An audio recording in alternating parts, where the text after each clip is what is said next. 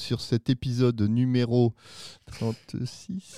47, je Allez. ne sais plus. Je ne sais plus. Nous sommes en décembre 2022. Ça vous permettra de savoir quand le premier épisode, l'autre épisode du dernier qu'on a enregistré il y a trois ans, qui est maintenant enregistré, publié, que vous avez écouté et qu'on était euh, en vacances. Bah, sachez que on est en hiver. Il fait 10 degrés, mais on est en hiver. Voilà. Si ça peut vous aider. Parce que j'ai eu des, écou- j'ai eu des écouteurs qui n'ont pas compris ce qui s'était passé. En même temps, T'as eu beaucoup de questions? J'en ai eu une d'une personne, on qui, a un écouteur. d'une personne qui fait des messages audio. Hein, elle se reconnaîtra et euh, j'espère qu'elle sera maudite à vie. Ça, ça, c'est la mode, ça, chez les Gens.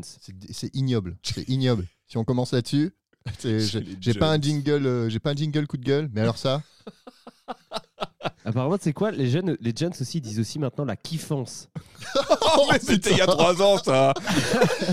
oui, mais Pam, c'est arrivé chez lui il y a pas longtemps. Ah oui, c'est vrai qu'il y a ce, ce genre de délai. C'est très long, c'est très long chez Pam. Faut que ça passe la Mayenne pour que ça arrive chez lui. Faut déjà qu'il y ait un Non, mais postier j'essaie qui d'être arrive. raccord avec l'épisode d'il y a 3 ans. Il a déjà reçu sa charrette euh, UPS qui est arrivée. Voilà. Tristan n'aurait pas dit la date, on aurait pu croire qu'on l'avait enregistré en 2018. C'est ça. La kiffance. Bon, donc, nous revoici euh, tous les quatre autour de la table, comme vous avez pu l'entendre. Tous les Fromic, trois.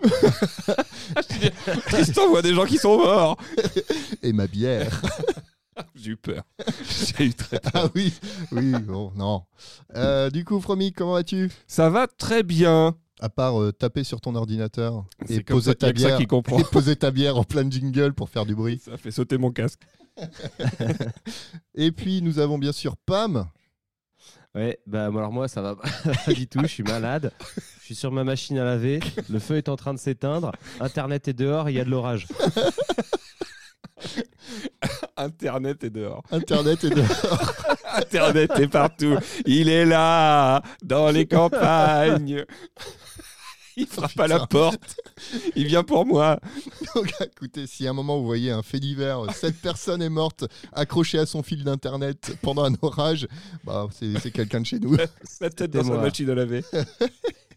Une fois n'est pas coutume, euh, je ferai cet épisode sobre. Oh, pas de Oh. petite bière. Pas de petite bière. Ah. Et une Ah grosse vodka Donc, euh, bon, du coup, nous revoici, euh, nous revoici en route. On dira que peut-être on va avoir un rythme. On verra bien. Mais déjà, ça fait trois mois depuis l'autre enregistrement à peu près. Non? Septembre? Je sais plus quand c'était. Ouais, non, mais on va pas commencer à se mettre là-dedans. Parce qu'on sait comment ça finit, ces choses-là. Là, on a sorti pas. un épisode qu'on a enregistré il y a un an et demi. Euh, bon, voilà. Donc, euh, donc voilà, donc on est après les fêtes de Noël. Euh, Est-ce que ça s'est bien passé pour vous? Impec. Oui. Oui, vous avez bien mangé? Oui. Oui. Putain, pire que l'école des fans. Ah. J'espère que ton chien a animé ce truc-là, Tristan. non, bah après, moi, euh, moi ça va, je peux raconter ma vie. hein. Vu le dernier épisode qu'on a sorti, de toute façon, là, on, On peut pas faire- faire pire. On peut faire ce qu'on veut. hein. Donc, On a de la euh, marge. Donc bah, écoutez, on va faire comme on a l'habitude de faire, c'est-à-dire commencer par des news. Et pour ça, il faut un jingle.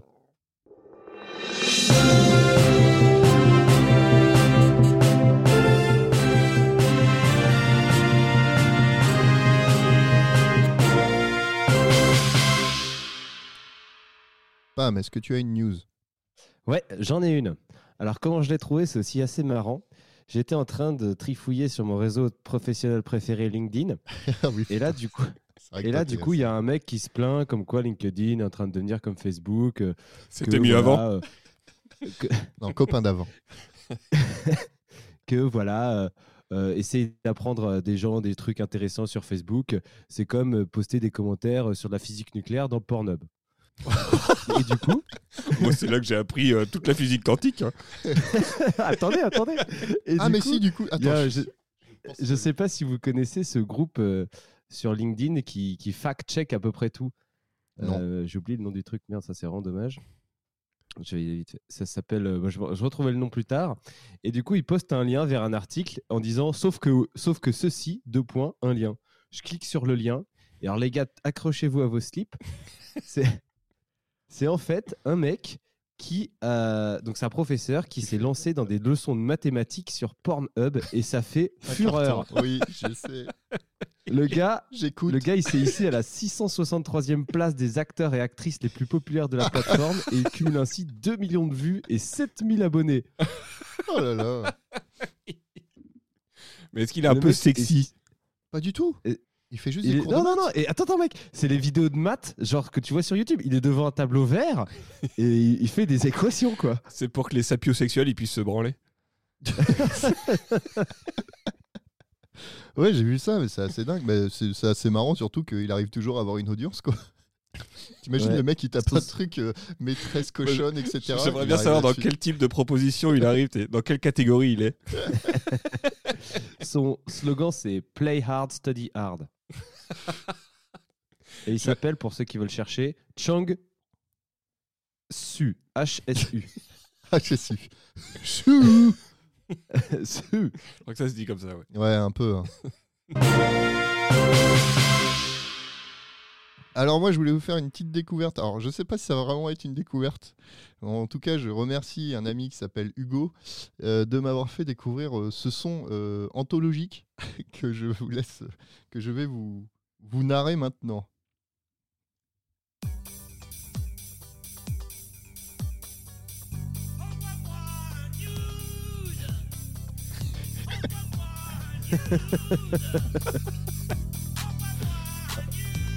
Je vous laisse attends, l'intro. Vous allez voir le beat, c'est bon.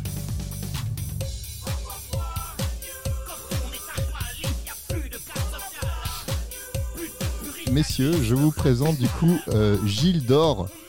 Euh, Gilles Dor euh, qui a sorti un beaucoup de voilà. Il a l'air d'être charmant ce monsieur. Il, a- il est, il est très creepy si tu regardes ses clips. Et il a aussi sorti un, un autre tube euh, qui s'appelle. euh, je, oh, je vais pas dire le titre. Romain, Vas-y, t'as dû l'entendre une fois.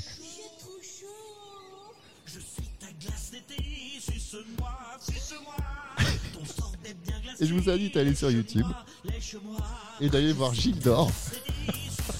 Et c'est Gilles d'Or, D apostrophe OR ou Non, DOR DOR. Ah. Et vous avez vu cette, cette- comment, cette production musicale Ouais, derrière oui, même c'est quand même. euh, c'est- chiadé. C'est chiadé. Est-ce qu'il est gros et poilu Oui Ah yes, ça s'entend dans sa voix. D'ailleurs, Tristan, ça commence à s'entendre dans ta voix. Dit-il avec sa voix de malade là. assis, assis devant sa machine à laver là. Et pour ceux qui aiment bien ce genre, ce genre de chanson, allez écouter Jean-Pierre Fromage. C'est- c'est- je l'avais aussi. Mais, Est-ce que euh, Gilles d'Or et Jean-Pierre Fromage ont fait un duo? Ah, oh j'aimerais là là, mon tellement. Dieu, quelle horreur. mais le truc c'est que j'ai pourri mes j'ai pourri mes, mes historiques euh, du coup euh, de, de chansons sur Apple Music ou YouTube Ah oui. parce que euh, Romain m'a dit Hey, rega- regardez cette vidéo c'est trop drôle et Hugo de l'autre côté Hey, regarde cette vidéo c'est trop drôle et maintenant j'ai des chansons euh, assez Ouais. sur mon YouTube Moi, euh, Jean-Pierre Fromage apparaît dans mes playlists Spotify automatiquement. chansons tristes J'ai des cours de maths sur mes pornos. Où va le monde, franchement? Chacun son problème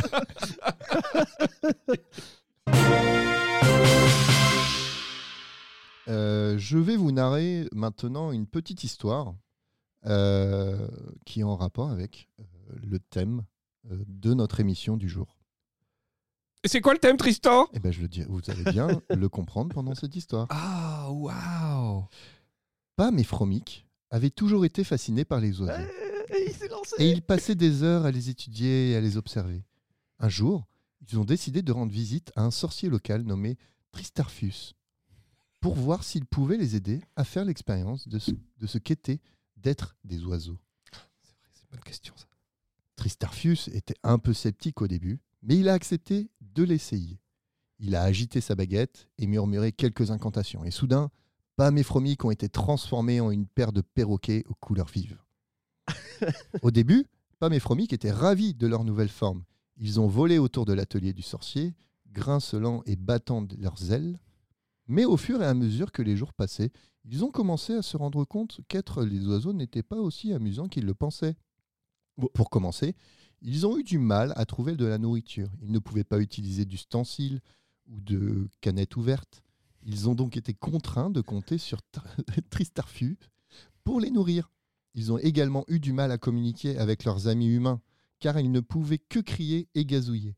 Mais le plus grand défi de tous était de, de traiter avec Tristarfus.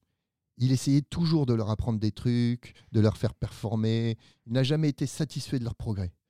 Pam et Fromic commençaient à avoir l'impression d'être coincés dans une sorte de cirque aviaire. En fin de compte, Pam et Fromic ont décidé qu'être des oiseaux n'était pas pour eux. Ils ont supplié Tristarfus de les transformer en humains et il a finalement cédé. Alors qu'ils revenaient à leur forme normale, Pam Pam et Fromic ont juré de ne plus jamais gâcher la magie. C'est un épisode de Choupi. Et si je pouvais vous dire que cette histoire, je ne l'ai pas écrite. Ah, tu l'as fait écrire Ah, par une intelligence GP3. artificielle. Oui, j'ai fait par euh, le chat GPT, GTP, GTP typé. qui, euh, je Ah, lui ai demandé de créer une histoire avec Pam et Fromic qui se transformaient en oiseaux grâce à un magicien qui s'appelle Tristarfius. Ah, il a fait ça. Et ça a donné, ça a donné cette belle histoire, je trouve. Ah ouais, du coup, c'est beaucoup mieux écrit que la mienne. Le but, le but pour moi était d'amener l'intelligence artificielle et le- et le- et l'essor qu'il y a actuellement. Oh putain, tu veux dire qu'on a même plus besoin de préparer Un dossier? Un dossier à partir de maintenant? Est-ce que, ça- est-ce que, ça voudrait dire que est-ce que ça voudrait dire que le début de mon dossier a été écrit par une intelligence artificielle? Peut-être. J'essaierai de deviner. Je pensais pas qu'on pouvait moins préparer. Parce qu'en vrai, Oh la en vrai, ça va assez loin maintenant parce que c'est disponible en open source. Donc en vrai, tu vas sur le site, tu t'inscris et euh, tu vas, as une interface où tu peux demander tout ce que tu veux dessus. Euh, et ça te l'écrit. Bon, en anglais, bien sûr, faut le demander en anglais. Moi, j'ai traduit. Mais euh. Ah, c'est pour ça. c'est J'ai demandé ça, des ouais. cours de maths porno, moi. Non. Alors, il se limite quand même à des trucs. T'as pas le droit de. Enfin, par principe, t'as pas le droit de le faire. Euh, bah, si vous voulez, si vous avez envie, on peut tester de faire. De, Demandez-moi quelque chose et euh, je l'inscris sur le chat. Moi, moi je m'étais inscrit aussi et, et j'ai dit toujours, s'il te plaît et merci, dans tous les trucs, au cas où, un jour, Elle vient de vois, te genre, buter euh, dans ta machine à nous, on a laver. une, une relation euh, bien, quoi. Mais Est-ce que tu penses qu'elle comprend le concept de politesse? Je commence. Je crois Ouais, qu'elle parce commence qu'elle à répond. comprendre.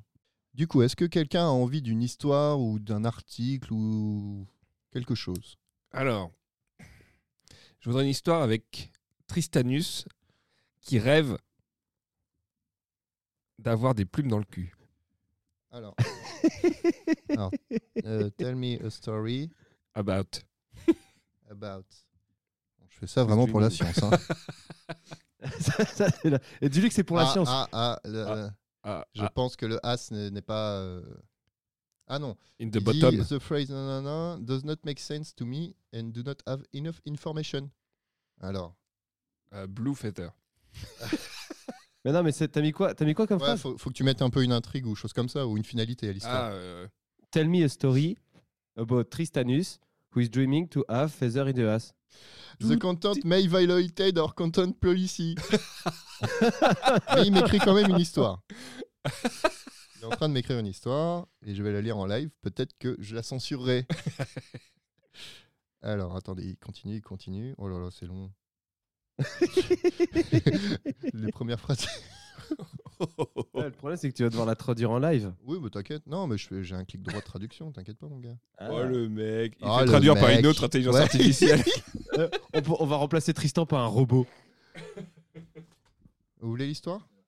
Vas-y, vas-y. Tristanus était un jeune homme curieux qui vivait dans une petite ville nichée dans les collines vallonnées de la campagne. Il était connu pour son esprit aventureux et son amour d'explorer le monde qui l'entoure. Un jour, Tristanus a fait un rêve étrange dans lequel il était un beau pan avec des plumes lumineuses et colorées ornant sa queue. Dans le rêve, il se promenait fièrement dit dans le cul. se prélassant, se prélassant dans l'attention et l'admiration de tous ceux qui l'ont vu. Mais alors qu'il se protachait, oula, ah bon, qui se présentait, euh, Tristanus remarqua qu'il y avait une petite tache sur son corps qui était nue et simple. Oula. Peu importe à quel point il a essayé, il ne semblait pas pouvoir faire pousser une seule plume là-bas. Ah, c'est son trou du cul. Spoiler alerte. C'est son trou du cul. Au fur et à mesure que le rêve avançait, euh, Tristanus est Vous devenu, avez pas vu le regard qu'il m'a acheté en disant ça. C'est son trou du cul. est devenu de, de plus en plus obsédé par l'idée d'avoir une plume à cet endroit. Il a supplié et supplié les autres pans en espérant que l'un d'eux aurait la gentillesse de lui épargner, de lui, ép- de lui alors, épargner, non, emprunter une plume. Mais peu importe à quel point il a supplié, Tristanus n'a pas pu trouver une plume qui tiendrait dans ce petit endroit. Frustré et déçu, il s'est réveillé du rêve, toujours aspirant à la plume, qui semblait juste hors de portée. Mais au fur et à mesure que les jours avançaient, Tristanus ne pouvait. Alors, à dire que quand même, la traduction a, a changé Tristanus en Tristan. Du coup, c'est très. Tristanus ne pouvait pas secouer, secouer bon, ok, le sentiment qu'il devait y avoir un moyen pour lui d'obtenir la plume qu'il voulait si désespérément. Il a donc entrepris un voyage pour le trouver, déterminé à faire de son rêve une réalité. Et après de, nom- de nombreuses longues semaines de recherche, Tristanus a finalement trouvé la plume parfaite. Une plume bleue brillante et chatoyante qui correspondait à la couleur de ses yeux. Oh merde.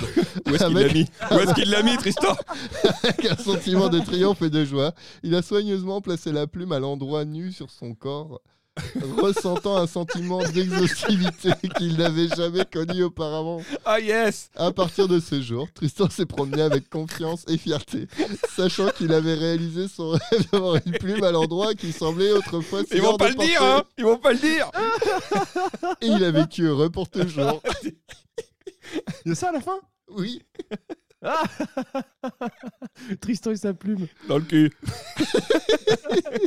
Oh là là, qu'est-ce qu'on peut. Dans son petit endroit. C'est halluci- c'est Son hallucinant. petit endroit. Glabre. Imberbe. C'est quand même hallucinant. Vous vous rendez compte hein? On, a fait une si Ouais. on a fait une si belle histoire en, en 5 minutes sans rien faire. C'est quand même un peu ramassis de conneries. Hein.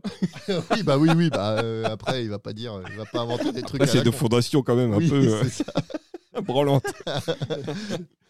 Mais, euh, mais j'ai vu une news là-dessus qui fait que euh, ça commence à vraiment à pas intéresser, mais sur le principe à faire gaffe à ça. C'est genre pour les examens. Les examens, il y a quelqu'un qui a son, euh, a son, comment, son diplôme de droit. Euh, C'était un prof qui a fait ça. c'est un prof qui l'a fait? J'ai Ouais, pas- il a fait répondre l'intelligence à ses questions. Alors, moi, j'ai lu que un avait fait un exposé ou quelque chose en droit ou je sais plus quoi, l'avait rendu, avait une bonne note, et il n'a pas été euh, alerté. euh, Enfin, les, les services, enfin, le système d'enseignement Services pas, sociaux. n'a pas été. Non, mais non, tu sais, ils ont des logiciels, tout ça, pour voir si tu copies sur des sites, etc. Et là, il n'y a rien.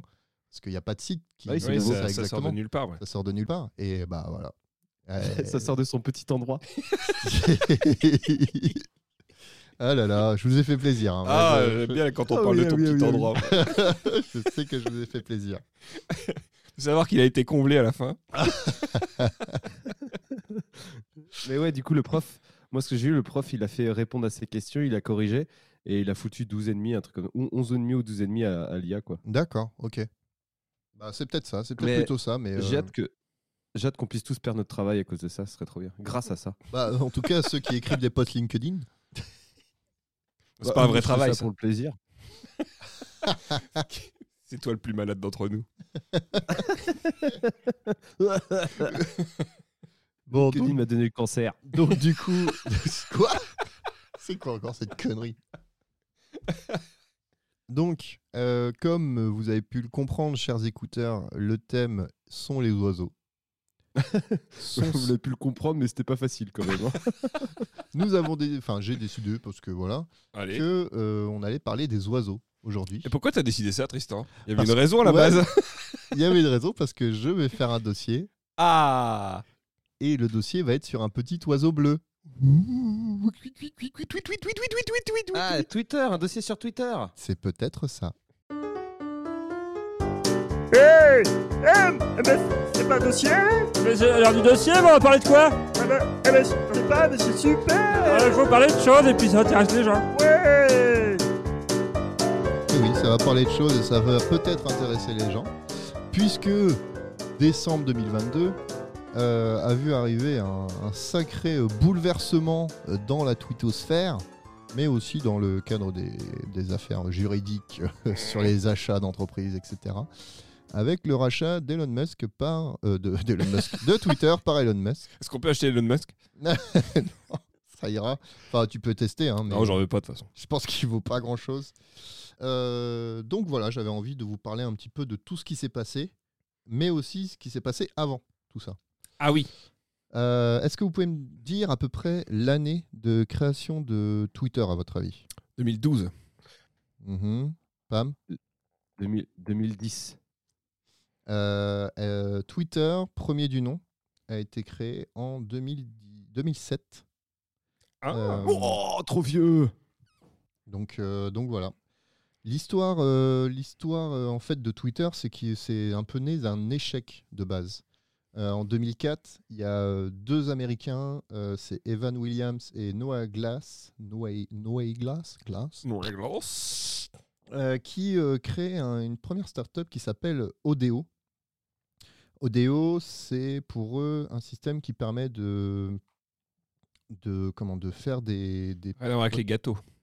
non, Ok. C'est juste pour être sûr. Oreo. Et dans ce cas-là, il faut dire euh, BN et euh, Prince de Lu. Je crois que c'est la même boîte. D'accord, c'est des marques différentes. Ah ok. Euh, Odeo, euh, Odeo, le principe, c'était une plateforme de podcasting, euh, mais en forme de blog audio. Euh, voilà, donc 2004. Euh, mais euh, du coup, ils ont réussi à faire une levée de fonds, ils étaient contents. Mais en 2006, euh, qui sont en train de quasi finaliser le projet, il y a un certain Apple qui annonce qu'il va gérer tous les podcasts sur iTunes et pouvoir les distribuer sur 40 millions de, euh, d'iPod. Et là, leur truc de, de blogging, etc., de podcast, bah, ils, ont, levé- ils ont fait une levée de fonds et le projet il s'écroule complètement vu que bah, y a un, un distributeur bien plus imposant qu'eux.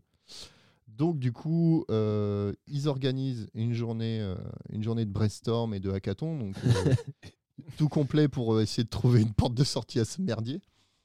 Et, et c'est là qu'arrive un des développeurs, un jeune programmeur qui s'appelle Jack Dor- Dorsey, pardon.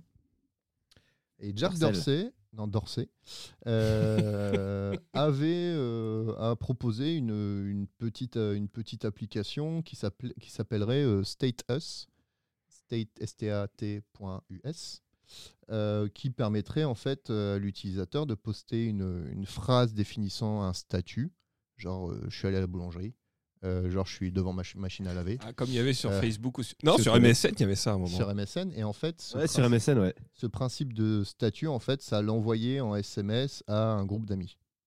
Voilà. D'accord. Ça c'est bah, on rappelle c'est 2000, euh, Ouais, 2006. ça hein. avait l'air quand même bien relou. Voilà.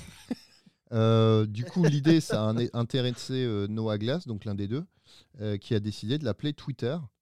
Euh, mais le nom de domaine étant déjà pris, euh, ils vont l'appeler pour l'instant Twitter, mais T-W-I-T-T-R. Au lieu de Twitter avec un. E. Euh, c'est pour s'inspirer de Flickr. Vous connaissez Flickr? C'était un truc Non, de c'est photo. un truc d'image. C'était un truc d'image. ouais. c'est n'existe plus. Et donc, du coup, je sais pas si tu lances ça, mais c'est faux.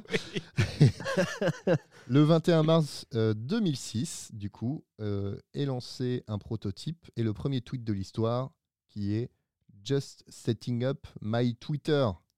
Alors, est-ce que tu l'as acheté en NFT, Tristan? Non, parce que je ne suis pas un bolos. Par contre, Pam, Ah, peut-être. Vous savez, il le garde au frais dans sa box internet qui est sous l'orage. Moi, je, moi, je vends des NFT, moi. Donc du coup, euh, ce, du coup, ce premier tweet a été envoyé par du coup Jack Dorsey, euh, lui-même. Et effectivement, il a été euh, mis en vente sur des NFT, tout ça, blablabla. Bon, maintenant ça doit valoir que dalle. Bien fait, pour, cassé la gueule. bien fait pour leur gueule. Euh, du coup, ça c'est la petite histoire euh, de, voilà, du début de Twitter. Euh, mais il faut savoir que tout, c'est- tout n'a pas été, on va dire, blanc comme neige depuis avant que Elon rachète Twitter. Il y a eu quand même pas mal de petits bourlingages, surtout en interne. Genre le, le deuxième, le deuxième cofondateur, Evan Williams, euh, à lui, euh, enfin non, Evan Williams a failli effacer son autre cofondateur de partout. Euh, Noah Glass, du coup, il a. Le buter. non, Il a buté Noah Glass, il a. Et ben en fait, ouais, il l'a euh, carrément, dès qu'il a vu que Twitter, bon, ça, ça se passait bien, il a mis sur la touche son, son, son conf- l'autre cofondateur Classique. il a euh, il l'a licencié, mais pendant beaucoup d'années, il l'a effacé de tout l'historique officiel de Twitter. Donc il n'existait plus. Et le nom en fait est réapparu qu'en 2011 euh, suite à une enquête journalistique euh, du Business Insider. mais du coup, euh, voilà, c'est le mec, il a fait un auto-dafé, quoi. c'est un peu ça. mais, euh, mais voilà, en fait, euh, après, c'est un peu une histoire à la Steve Jobs et Apple. C'est-à-dire qu'à un moment, bah, euh, Jack Dorsey, qui lui avait trouvé l'idée. Avec Steve Wozniak. euh, non, pas du tout. Tu mélanges les deux histoires. C'est inadmissible. Donc du coup, euh, en vrai, euh, il y a eu euh, le voilà Noah, Noah Glass qui a voulu aussi virer Jack Dorsey en faisant des manipulations avec avec le conseil d'administration. Puis après, c'est l'inverse, c'est Dorsey. Ah, Dorsey c'est l'argot winch, quoi. Ouais, c'est Dorsey qui, a, qui, a, qui, a- qui voulait évincer du coup Noah Glass. Mais au final, bah, c'est Jack Dorsey qui a un petit peu réussi parce qu'à la fin, c'était lui qui est devenu le CEO. Euh, donc voilà, donc c'est, euh, c'est, c'est, c'est un peu ça le- les, les amours euh, des postes politiques euh, durant, euh, durant une dizaine d'années, enfin non, 2-3 ans, c'était 2006-2008, c'était juste après euh, que ça Ah oui. commence. Quoi. Parce que C'est marrant parce que Twitter, ça a été quand même déficitaire pendant. euh, Pour moi, ça a toujours été déficitaire, euh, Twitter. Ah oui, ça, après, euh, sur le principe, je, te- je vais te le dire après, mais oui. Ouais, d'accord. Euh, On se bat quand même pour ça, quoi. Un truc qui est déficitaire. Bah, euh, là est tout c'est la gloire. Romain. du coup, euh, il faut savoir aussi que pendant les années, on va dire euh, 2008, euh, enfin quand ça commence un petit peu à monter, euh, genre en, 2000 en 2007, euh, Twitter. C'est la a- création de la bulle Internet. Non, Je sais pas, c'est ça qu'on dit dans les émissions. oh putain, le boomer. Elle va bientôt éclater, la bulle Internet. Twitter euh, compte euh, 5000 messages par jour en, 2000 en février 2007. Et en fait, après, un, après festival, en 2007, hein, c'est loin. hein. Euh, L'iPhone n'est pas encore. ah, si, a été, a été dévoilé à ce moment-là. Euh, après, le festi- après un certain festival où ils ont décerné un prix à Twitter, l'usage passe à 60 000 tweets quotidiens. En 2008, Oh la vache. on attend les 300 000 par jour. Et, euh, et l'architecture était initialement prévue pour euh, distribuer des SMS. hein. Oui. Et c'est pour ça d'ailleurs qu'il y, a la limite- il y avait la limitation à Ah, 140 c'est pour ça. caractères. Parce que SMS. Parce que si tu fais plus de 100 caractères, c'est 2 SMS. On se souvient Ah, de nos forfaits. Tu sais pourquoi on enlève des lettres voilà pourquoi on avait un langage dégueulasse. Euh, et c'est pas parce que vous avez des SMS illimités qu'il faut toujours faire des messages dégueulasses. Ah, Tristan le Boomer refait, refait surface. M'énerver. Mais du coup, sur Twitter, pourquoi du coup sur Twitter les gens écrivent pas dégueulasse?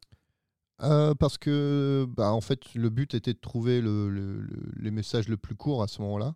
Et puis ça a été augmenté à 280. Ouais. Et euh, Puis maintenant, en maintenant, fait, t'as les threads. ouais, en fait, maintenant, tu as les threads. Donc, dès que tu fais une phrase trop longue, il va te proposer de faire deux, deux, deux tweets ou quatre, ou etc. Mais il va les lier ensemble. Donc, euh, voilà, la limite est plus trop là réellement. D'accord. Et donc, du coup, ça a été euh, l'architecture initialement, qui a été initialement conçue, c'était pour envoyer des SMS et c'était pour avoir euh, quelques messages. En fait, c'était. Je pensais qu'ils avaient, je pensais qu'ils avaient fait comme ça pour attirer les racistes et les anti-vax. Eh ben, pas encore. C'est après ça. Mais au final, c'est Facebook qui a tout récupéré. pour ça qu'ils sont déficitaires. Mais du coup, euh, genre fin 2008, euh, ils ont appelé un ingénieur externe pour euh, faire, une, faire un audit petit peu de leur système. Et il a vu une merde pas possible sur tous les trucs. Et, euh, en fait, il s'est dit, bah, en fait, il n'y a aucun système de sauvegarde de base de données. Euh, Il y a tout un. Enfin, en fait, ça a été toute une période où ça a été très, euh, très complexe au niveau de la, au niveau de la gestion de- du système technique. Et arrive un moment fatidique où en fait il y a eu des crashs à répétition pendant la Coupe du Monde de 2010. Et les crashs, le- les crashs en fait montrent à l'utilisateur une célèbre image qui est celle d'une baleine tenue par des petits oiseaux Twitter en l'air. Et euh, ça a été l'image beaucoup de fois relayée parce que c'est celle qui, c'est celle qui a symbolisé Twitter pendant ces années-là, euh, parce que ça crachait, que du coup tu avais cette page de- d'une baleine qui vole et c'était. euh, C'est ce qui s'affichait quand euh, ça crachait? Ouais. Si vous l'avez jamais vu, vous tapez. euh, C'était quoi? Euh, Vous tapez euh, whale, fail, whale. C'est euh, Ouais, fail bon, whale. après, hein, c'est comme les écrans bleus Windows, hein, ils sont toujours là. C'est ça. Et euh, du coup, c'est un gars, un, designer quand même, qui a pioché ça dans une banque d'images et qui l'a posé euh, sur le truc. Euh, et puis bah, là, va arriver les difficultés pour Twitter parce que ça devient un succès assez gros. Et puis, bah, euh, pour l'instant, il n'y a pas du tout de, de réglementation ou de. Mais C'est le ça, Far West. Ça échappe, ouais, ça échappe un peu à ses créateurs. Et même ces créateurs, ils savent même pas eux-mêmes ce qu'ils sont. Parce qu'au début, c'était un service qui permettait d'envoyer. Ça, ça- ça- ça avait quand même, quand même un système de micro-blogging blogging de, de podcast. Ah, tu veux dire que ça a Après, c'est un système de statut. Ouais. Après, ça a été euh, des messages un peu plus longs, qui fait plus SMS. Et à la fin, ils savent plus eux-mêmes ce qu'ils sont. L'usage a été détourné. Ils ont une perte de sens. Bah, ils ont une perte de sens. Ils savent pas réellement ce qui, ce qui, ce qui veut, ce que quoi ça veut- sert ce que ça va devenir en fait. Et euh, mais en On sait fait, toujours pas d'ailleurs. Non, c'est pas ça. C'est que ils se sont aperçus de- du pouvoir que ça avait. Euh, le premier truc, ça a été en 2007 quand il y a eu le tremblement de- un tremblement de terre au Mexique, où en fait c'est les utilisateurs de Twitter qui l'ont annoncé avant les médias, parce que ça a été relayé, etc. Euh, et le, vraiment le plus gros événement qui a vraiment déclenché le truc, c'est que euh, il y a eu euh, l'amérissage du- d'un avion sur le fleuve Hudson Ah oui. en Ouais. janvier 2009. Euh, et c'est sur, en fait, c'est sur Twitter que c'est un passager d'un ferry qui a publié une photo sur Twitter avant Ah, les médias, avant qu'il y ait des dépêches. euh, Des mecs qui descendaient de l'avion, là. euh, La Ouais. photo. euh, C'est ça, Ouais. qui était sur les ailes là. Et, euh, et c'est là où il y a eu le premier choc des, on va dire des, des, des médias en fait. la bulle dire, Internet. eux, bah, euh, pff, en fait, euh, nous on n'est plus les premiers à relayer l'information. Il se peut que Twitter le fasse. C'est là que sont nées les chaînes d'infos en continu. Euh, bon, non, elles étaient déjà là avant, mon pauvre Romain. Elles étaient là avant. Et si euh, le mec, tu sais, qui était sur son bateau, là, qui prend la photo, qui tweet, s'il avait zéro abonné, du coup, personne l'aurait vu? Euh, bah oui, mais bon, sur le principe, après, tu as les systèmes d'hashtag que tu toujours pas compris, Pam, euh, qui Hashtag, hashtag. Et euh, non, mais bon, après, si, si, Hashtag ça- naufrage. Ça s'est forcément relayé, surtout qu'ils avaient mis en place le système de, les systèmes de retweet, etc., qui n'étaient pas au début, qui te permet de, ret- enfin, ouais, de relancer l'information. Et puis il y a eu des autres chocs euh, médiatiques, comme euh, le mouvement du printemps arabe, par exemple, Ah oui. en 2011, euh, qui en fait a permis de, en fait ça a permis de, aux manifestants de contourner la censure qu'avait mis leur pays sur sur Facebook ou d'autres choses, tu vois. Et puis euh, et puis MeToo en 2017, ça ça a été le plus gros euh, le plus gros euh, on va dire bien qui, qui s'est passé, on va dire. En fait, c'est que Twitter, tu as quand même une plus grosse dimension politique que les autres euh, réseaux sociaux. ouais. Bah, ça, c'est arrivé euh, après, euh, ça, c'est arrivé, on va dire en 2010-2012, quoi. C'est là où ça a commencé, justement, Mm. où il y a eu les politiques qui ont commencé à s'emparer. Et Le premier, ça a été euh, Barack Obama dans sa campagne de réélection, par exemple. Il a ultra utilisé Twitter pour, euh, pour sa campagne, pour mobiliser, on va dire, les plus jeunes, parce que c'est là où il se trouvait à l'époque, en tout cas. Il n'y a plus que des boomers. Putain. Ah, Tristan Oui, oui, bah oui. Moi, je suis pas sur TikTok. Il n'est pas millet. Non, je suis même pas en plus. Allez, crée-toi un compte, on va le filer à tous nos écouteurs. Je vais faire un compte. tu feras des, des danses devant ta machine à laver, là. Mais du C'est ça qu'il faut coup, faire sur TikTok, c'est danser. oh, faut- Je je sais me lance pas- pas, là-dessus. Je me lance pas là-dessus. je vais être le vieux qui crie contre les nuages après. Oh, il avait déjà fait ça quand ils ont lancé le cloud. C'est faux C'est pas vrai Oh, je fais bien Euh, Non, c'est pas le vieux de le vieux Homer, euh, le vieux d'Homer Simpson. C'est euh, Abraham si, Simpson. Abraham Simpson. oui. Ah Ah, Les sales mioches C'était la mode à l'époque. C'est ça, ouais. Les Allemands nous avaient pris le U. C'était la mode à l'époque. Bon, donc du coup, on arrive à des trucs un peu plus politiques. Et forcément, en 2016, c'est euh, Donald Trump qui explose euh, l'utilisation de Twitter, qui, euh, voilà, qui est très compulsif et viscéral, comme un certain Elon Musk. Et donc, c'est là où, en fait, Bah, lui, euh, c'était juste pour les cryptos, lui. Jack, Jack Dorsey, qui est revenu aux commandes de- depuis euh, 2015, à ce moment-là, bah, il s'aperçoit qu'en fait, bah, euh, il était assez optimiste et tout. Puis maintenant, il commence à se dire Ouais, bon, euh, maintenant, va peut-être falloir qu'on fasse quelque chose sur euh, tout ce qui est harcèlement, désinformation, manipulation criminelle, euh, étatique à grande échelle, la pédophilie, le racisme. bon, voilà, quoi. Il y a quand même pas mal de choses à vérifier. Et puis, bah, voilà, le plus gros, le plus gros point a été de virer Donald Trump après les incitations et les émeutes au Capitole. Donc, Il est revenu, non, d'ailleurs? Oui, il y a- Ah. il y, a pas longtemps, là, ouais. là, c'est le deuxième partie de mon dossier. Elon Musk. Elon Ah Musk, lui, alors je vais vous le faire euh, pas euh, ultra précis parce que j'ai pas réussi. Enfin, j'en ai trouvé un peu, mais j'ai pas. Parce que j'ai la flemme de chercher. Non, c'est pas ça. Mais j'ai, en fait, j'arrivais pas. à L'intelligence artificielle a rien voulu savoir. J'ai pas réussi à trouver un article qui me recensait exactement tout ce qui s'était passé et c'était pas forcément ultra intéressant. Mais Euh, donc, notre cher Elon Musk adore Twitter et adore faire des petites euh, mascarades, euh, des petits tweets euh, qui des fois sont complètement euh, débiles, euh, des fois sont clairement créés pour euh, inciter à faire certaines choses. De la manipulation boursière. D'ailleurs, voilà, vous pouvez regarder le- euh, la série sur Netflix euh, GameStop. Ah oui. Ça, ça aurait pu être une news que j'aurais pu dire et j'ai oublié. GameStop, qui est très très intéressant. Et Elon Musk a sa part de Ah, vu, responsabilité dans tout ce qui s'est passé aussi, mais légère, mais dans l'influence, oui. Et euh, notre cher Elon Musk, euh, dans sa euh, verve, a dit tiens, eh ben, puisque c'est comme ça, je vais racheter Twitter. Et puis, euh, je, vais leur, je leur fais une offre de euh, 54 dollars par action. Du coup, je rachète à 44 milliards de dollars Twitter. Et euh, il, fait une, euh, il, fait, il fait cette offre à Twitter. Euh, il, euh, en gros, ça s'est bien lancé. Et puis, bon, bah, go, Twitter dit OK. Et donc, la- la- le système est parti pour qu'il achète. Quelques jours ou semaines plus tard, euh, Elon Musk il se pose un peu des questions. il dit Est-ce que je serais pas. Tu vois, genre, quand moi je fais un achat impulsif, Est-ce que j'aurais pas un peu fait une connerie là C'est Bah, dans moi, mon je- salon maintenant, je sais moi- pas quoi en foutre. moi j'ai 15 jours pour le ramener. Et bah, Elon Musk, il pensait qu'il avait 15 jours. Et non. Bon, il y a peut-être un système juridique qui permettrait de sortir de ça, mais là, ils étaient arrivés quand même à un niveau où l'achat était euh, calé et c'était euh, c'était fait.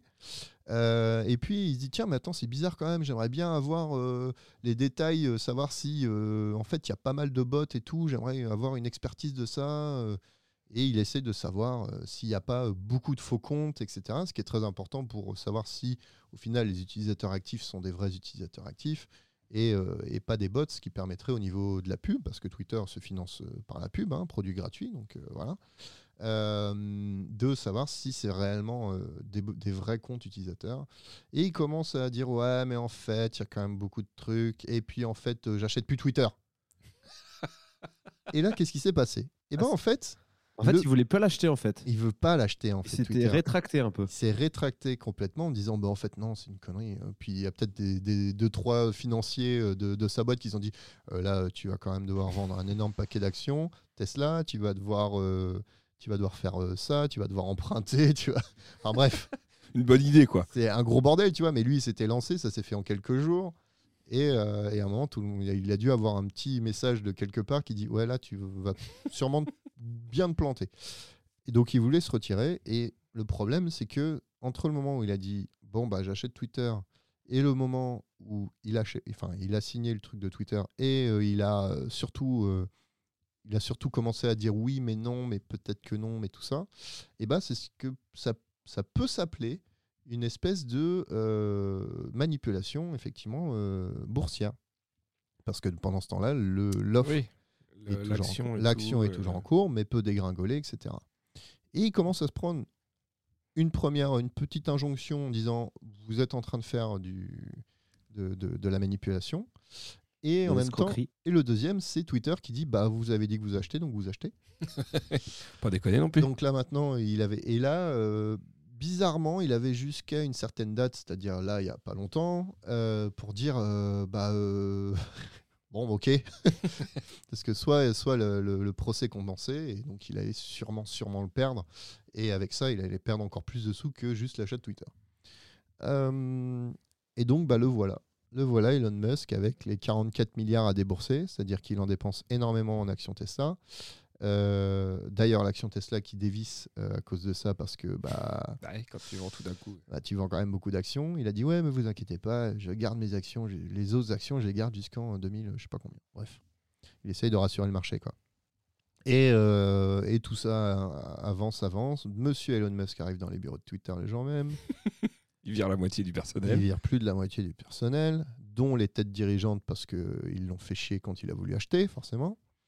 Et puis, euh, il vire quasi tous ceux qui virent sont une grosse partie sur le juridique, le, tout ce qui est, euh, comment ça s'appelle, modération, Mm. euh, gestion de conflits, etc.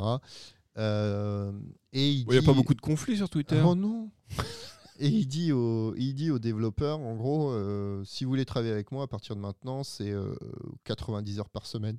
Vous dormez, vous dormirez dans les bureaux. Enfin, il leur demande une dévotion de malade Mm. et ça, une réponse. Que ce serait pas un peu un connard? Ah, c'est possible. Et, euh, et sur le principe, il dit voilà, euh, vous avez le choix, c'est soit vous continuez, soit vous acceptez, vous m'envoyez oui au mail, enfin vous me répondez et vous dites oui, soit euh, si vous n'avez pas répondu dans 72 heures, bah vous avez trois mois de trois mois de salaire, vous partez trois mois de salaire. Préavis. c'est pas préavis, hein, c'est juste pour lui, c'est avec je, te donne, je te donne trois mois de salaire. Euh, Ah ouais. Bien sûr, bah, il a perdu encore énormément. Et puis bah, là, sur les derniers, sur les derniers mois, bah, ça se ressentait au niveau, du, au niveau de Twitter, qui bah, avait plein de bugs énormes qui n'étaient jamais résolus. Et surtout, c'était cool, c'est que par Twitter, d'anciens de Twitter, on dit ce qui se passait dans Twitter. Et c'était très drôle. Enfin, moi, j'ai beaucoup aimé sur le principe de- de- d'utiliser l'outil que tu as développé et que bah, ils peuvent pas et du coup euh, ils peuvent pas t'annuler ton compte. Enfin, pas De toute façon, il n'y a plus de modérateur. Il n'y a plus de modérateur. Et euh, qu'est-ce qu'il y a eu d'autre? Il y a eu le fait que euh, bah là, il commence à avoir un procès de la part du, on va dire, du ministère du Travail, mais je ne sais plus exactement, parce que ils ont transformé une partie des bureaux en dortoir, Oh, qui est interdit. il a euh, un, un jour, il y a eu, euh, alors oui, il y a eu la grosse affaire du euh, Twitter certification. euh, Ah oui, noms. à 8 balles par Alors mois. là. ça, qu'est-ce qui s'est passé? Donc sur Twitter, tu peux le- la base de la certification, c'est ce petit badge bleu que tu as à côté de ton nom. Si tu as fait certifier ton compte, qui est gratuit normalement, qui est en gros, tu donnes ta carte d'identité, tu dis oui, c'est bien moi et tout ça, et du coup, ça certifie que c'est un vrai utilisateur, pas un bot ou pas une, une contrefaçon ou peu importe. Ouais. Euh, et euh, il y avait déjà Twitter Blue qui existait, mais Twitter Blue, c'était pas par rapport à la certification, c'était par rapport à, à des accès un peu plus particuliers. Euh, c'était surtout pour le marketing, etc. Donc c'était pas, euh, voilà, ça, nous ça intéressait, ça nous intéressait pas forcément. Et euh, Elon Musk a dit, ouais bah en fait on va faire Twitter Blue et à partir de là vous êtes certifié et vous pouvez changer votre nom et vous pouvez avoir des, des, des- vidéos en 4K et vous pouvez, enfin, plein de trucs intéressants. Mais le point qui est intéressant, c'est le pouvoir changer son nom. Vu que tout le monde pouvait prendre Twitter Blue, ton nom c'est le hat. Ah, tu peux changer ton hâte Si tu avais Twitter Blue, tu pouvais changer ton hat. Sauf que qu'est-ce qui s'est passé? Le plus gros point, c'est que tout le monde pouvait changer son nom par n'importe quel nom. Et euh, on va dire qu'un des exemples particuliers, c'est qu'une des personnes s'est fait passer pour un labo pharmaceutique et a publié un tweet qui disait L'insuline est gratuite à partir d'aujourd'hui. L'action de cette. euh, ah, s'est écroulée. Ils ont mis un procès à Twitter Allez. et tout s'est figé en mode bah. euh, En fait, ah, en fait, euh, on arrête, on arrête ça, on arrête, euh, on arrête euh, les trucs. Donc, t'as payé, mais tu peux plus le faire. Et ceux qui avaient changé de nom pour rigoler, bah, ils étaient bloqués. ils pouvaient plus changer de nom. faut pas oublier qu'il y en a aussi beaucoup qui ont changé leur nom en Elon Musk et qui se sont mis à tweeter de la merde. C'est ça aussi. Non, mais ça a été, ça a été un massacre. C'était un truc qui a été lancé, que, qui ont été développés en deux jours, mais sans. Parce que Elon Musk avait dit il faut faire ça, vous faites ça, vous faites ça tout de suite. Et, euh, et voilà, donc un vrai massacre. Ça s'est arrêté. Parce qu'il y a eu ça. hein. Mais euh, voilà, c'est c'est un, c'est un nombre incalculable de mauvaises décisions. La dernière qui a été prise avec un petit retour en arrière, c'est euh, une règle de une règle d'utilisation de Twitter qui disait vous avez plus le droit de publier de liens ou de hâte Ah oui. des autres réseaux sociaux, Facebook, Tu peux plus faire de pub pour les autres réseaux sociaux. euh, même euh, les Linktree qui sont des, des- des systèmes de pages où tu peux voir tous les liens de tes réseaux sociaux euh, et que tu as un lien pour tout envoyer. Ça aussi, c'est interdit. Vous avez plus le droit. Du jour au lendemain, tu n'as plus le droit. Et du coup, si un coup, Ah. tu fais le truc, En gros, tu peux plus mettre un tweet avec le genre ton compte Instagram en lien pour dire allez Mm. venir voir, euh, venez voir mon Instagram. c'était même, euh, c'était même le. euh, si tu disais euh, hâte, bidule, machin chouette sur Instagram sans mettre de lien, c'était euh, c'était c'est- un, c'était un Tu taquet. faisais striker direct. Et as le premier strike, c'est OK, c'est peut-être une erreur. Le deuxième strike, c'était suspension du compte. Direct. Sachez que cette règle a duré 24 heures. oui, ça a gueulé. Ouais. elle n'existe plus. Donc voilà, c'est les, exemples de. Alors c'est pas terminé, hein, parce qu'on est en plein milieu, hein, on n'est même pas en plein milieu, on est au tout début. Le but de d'Elon Musk, c'est de Alors, créer un espèce de. Oui, là, il y a eu le sondage. Là. Ah, ah ok, tu veux Ouais, le sondage ça où il doit se barrer. Alors oui, parce que du vu coup, ça. du coup, il s'est dit tiens, bah oui, je l'expression, la, la liberté d'expression, bah, oui, tout ça. son truc, c'est euh, oui, euh, Twitter, c'est la liberté d'expression. Alors la liberté euh, d'expression, donc le peuple va parler, et est-ce qu'on réintègre Donald Trump? Grosse bataille, 14, mille- euh, 14 millions de, de- de réponses, et ça a été pas un 50-50. 14 millions. Ouais, je crois, ouais. Et euh, donc Donald Trump a été réintégré, mais euh, Donald Trump ne veut pas revenir, il a son propre réseau social maintenant, Truth. non à la con. C'est ça? Truth. Euh, On va aller et se créer un compte, tiens. Suivez-nous sur Tronce. sur Strong. Et donc, euh, alors, il y a eu du coup, premier sondage, c'était ça. Il y a eu d'autres sondages à la con. À la con. Et il y a eu un sondage que j'ai beaucoup suivi, voilà. qui était Oui. ce sondage de euh, Est-ce que vous voulez que je me casse euh, en tant que CEO et que je me fasse remplacer? 57% des personnes ont répondu oui. Qui a répondu après? Alors oui, mais il faudra trouver un gars qui est vachement déglingos. Et après, je partirai. Bon, bah, donc pour l'instant, va falloir trouver quelqu'un. et c'est Donald Trump Non, j'ai gagné. Non, mais bah, du coup, il y a, il y a Snoop Dogg qui a fait Est-ce que je devrais devenir CEO de Twitter Et c'est 87% de oui, là. C'est 87% de weed. Oh c'est gra- c'est cadeau. T'as de la chance que j'ai pas un Toulouse. J'ai ça pour toi si tu veux, c'est un bon point. Euh, et aussi un dernier, une dernière phrase que d'Elon Musk, c'est euh, d'avoir euh, en une soirée banni plein de plein de journalistes du New York Times, du Washington Post, etc., de, de Twitter, parce qu'ils parlaient de lui. et il a aussi La liberté d'expression, rappelez-vous. c'est ça. Et il a banni aussi le gars qui avait créé un compte qui suivait le jet d'Elon Musk. et son compte euh, personnel aussi au gars. hein. Ah oui, pas bah, que le, compte du, du jet et tout ça. Et puis tout ça est revenu à la normale 24 heures après ou 48 heures, hein, parce que forcément, tollé.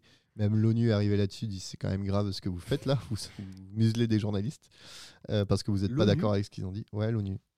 Euh, euh, donc voilà, bon, c'était juste pour dire euh, là, ce que tu fais, c'est pas cool du tout.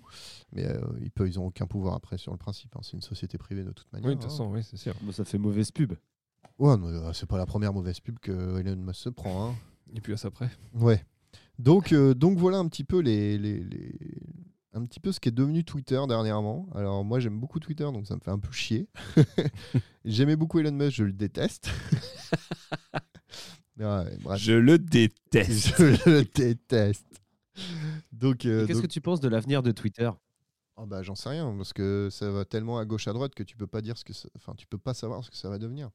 Le problème, ce qui me fait un peu plus chier, c'est qu'un réseau social soit devenu enfin comme un espèce de bien public. Tu vois? C'est que tu as une entreprise qui est devenue un espèce de bien public. Tout le monde est tout le monde veut l'utiliser comme si c'était quelque chose qui était euh, qui était dédié pour tout le monde en fait, qui était qui était dispo- qui était pas une entreprise. Et tout le monde se rend compte maintenant que bah en fait ouais, bah en fait non, c'est une boîte. Et pour répondre au principe de ils sont déficitaires, ils ont été deux années bénéficiaires Depuis la création? Depuis la création. C'est fou que ça soit valorisé autant, du coup. Et du coup, oui, parce que ça a un, Parce que énorme, ça a un pouvoir, ça a un euh, énorme pouvoir et ça a un énorme euh, aussi euh, au niveau publicitaire. Euh, D'ailleurs, les annonceurs se sont tous barrés dès le début euh, quand Elon Musk a racheté en disant Oh, on sait pas ce que ça va devenir, donc euh, on préfère retirer nos pubs au cas où. Euh, D'ailleurs, euh, Apple, qui est le plus gros, un des plus gros annonceurs sur Twitter, s'est retiré. Et euh, Elon Musk en a mis plein la gueule à Twitter, euh, à Apple. Ouais, en plus ils mettent 30%, gna gna gna, tu sais. Et tout d'un coup, il a posté une, une photo de lui dans l'Apple Park euh, sur, proche de l'étang. Enfin, il y a un espèce d'étang dans l'Apple Park. Oh, euh, on, a, on a marché avec Tim Cook, euh, oh, ça s'est bien passé. et depuis, bah, Apple a remis toutes ses pubs, etc. Et, euh, et lui, il ferme sa gueule. Le gros que- con. voilà. Mais, euh, mais voilà, parce qu'il avait, il avait, peur que Apple les vire de l'App Store parce que bah, n'y avait plus de règles de modération en fait. Et le principe, c'est que Ouais, s'il n'y a ça- plus Ah ouais. de système de modération, ça vire parce que bah, il peut se passer n'importe quoi là-dessus, il peut y avoir plein de trucs différents enfin, que qu'ils acceptent pas sur leur store. Ouais, c'est- sachant qu'il y avait de la modération, il y a quand même eu des mecs qui ont attaqué le Capitole. Oui, S'il n'y a plus de modération, tu te dis. voilà. non mais ah, il l'avait fait pas, il a pas forcément fait par Twitter. hein. Il avait galvanisé ses foules de Oui, oui, il était. depuis son estrade qui était à quelques mètres du Ouais, mais ça Capitole. s'était organisé en amont un peu. Oui. euh, Non mais tout à fait. hein. Ah bah c'est pas c'est c'est le contre-exemple le plus gros contre-exemple possible de, de l'utilisation de Twitter. Donc euh, donc voilà un petit peu euh, où on en est avec euh, ce gros merdier. Ça se trouve, il se sera Bah, passé ça plein de trucs d'ici qu'on sorte l'épisode. hein, mais- Exactement. Ça se trouve Twitter n'existera plus. Alors ça c'était quand même fou parce que le gars il achète Twitter, il vire tout le monde, les annonceurs se barrent et il dit bon par contre on risque de faire faillite en moins d'une semaine. là. bah mec, bah, sérieux quoi Le gars il arrive, il, il paye un truc 44 milliards et il se barre, sachant qu'il arrivait avec un Le mec, il ouvre la porte de ta chambre, il pose une pêche au milieu, il dit par contre, ça va peut-être plus. hein. c'est ça quoi. Et surtout que pour la blague, il est arrivé dans les locaux de Twitter avec un évier. Donc euh, en anglais, c'est un sink. Sink, c'est euh, Couler. couler. Un Donc, évier. euh, voilà, il est arrivé avec un évier dans ses mains. Voilà. Bon, Ah bah super. Eh bah super. Mais du coup, son objectif avec Twitter, c'était quoi à la base? Pour lui, dans ses grandes lignes, c'est redonner la liberté d'expression aux gens. Voilà. Mais en fait, il aime pas quand les gens ils disent n'importe quoi. Ouais, mais les gens, ils aiment pas quand ils disent n'importe quoi sur lui. oui, il aime pas quand les gens se foutent de sa gueule. C'est Du ça. coup, euh, Ah, mais du coup, il fait pas, ouais, il fait pas du tout ça, quoi. Enfin, pff, Bah non, enfin, est-ce que, est-ce que, Elon, est-ce que Elon a, autres. Est-ce que Elon a parfois dit des choses qu'il ne ferait pas? Et bah voilà, hein, c'est remettre en question certaines choses. Et non, on peut pas, on peut pas forcément faire confiance à, à tout ce qu'il dit, c'est improbable. En fait, il a pas de board pour l'aider, quoi. Il est tout seul en train de faire Ah, il a viré tout le monde. les seuls maintenant qu'il a avec lui, c'est les ingénieurs. Donc, euh, et même s'il a dit ouais, je me, je me barre du poste de CEO, il a dit ouais, je me barre du poste de CEO, mais je garde, le, je garde la main sur les serveurs et choses comme ça pour euh, faire de la technique euh, dedans. Quoi. Donc euh, voilà. Après, c'est pas un mauvais technicien, c'est juste que c'est un très mauvais, euh, très mauvais gestionnaire sur ce principe. Quoi. Bon voilà. C'était le petit oiseau bleu. Ah bah, c'était bien, franchement.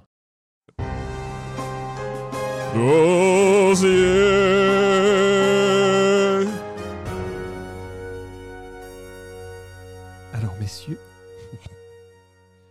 je vous propose une petite histoire Ouh. pour ce dossier. Oh alors. Et pour ça, je vais vous demander de vous mettre dans la peau de quelqu'un d'autre. N'importe qui. Oh merde.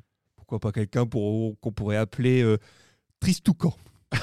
Au pif comme ça. Ok. Donc, ce matin, Tristoucan se réveille. Attends, attends, attends. C'est encore une histoire où je vais m'en prendre plein la gueule Ça va. Parce que je l'ai- fait à l'instant hein, dans cet épisode, hein, quand même. Vous faites chier. Bon, vas-y. Ça faisait longtemps, Tristan. C'est bon, il est casé. Ce matin, Tristoucan se réveille et sent au fond de lui que cette journée va être remplie d'aventures en tout genre. Gonflé à bloc, il tape dans ses mains pour allumer la lumière et demande à Siri de lui faire couler un café. Presque.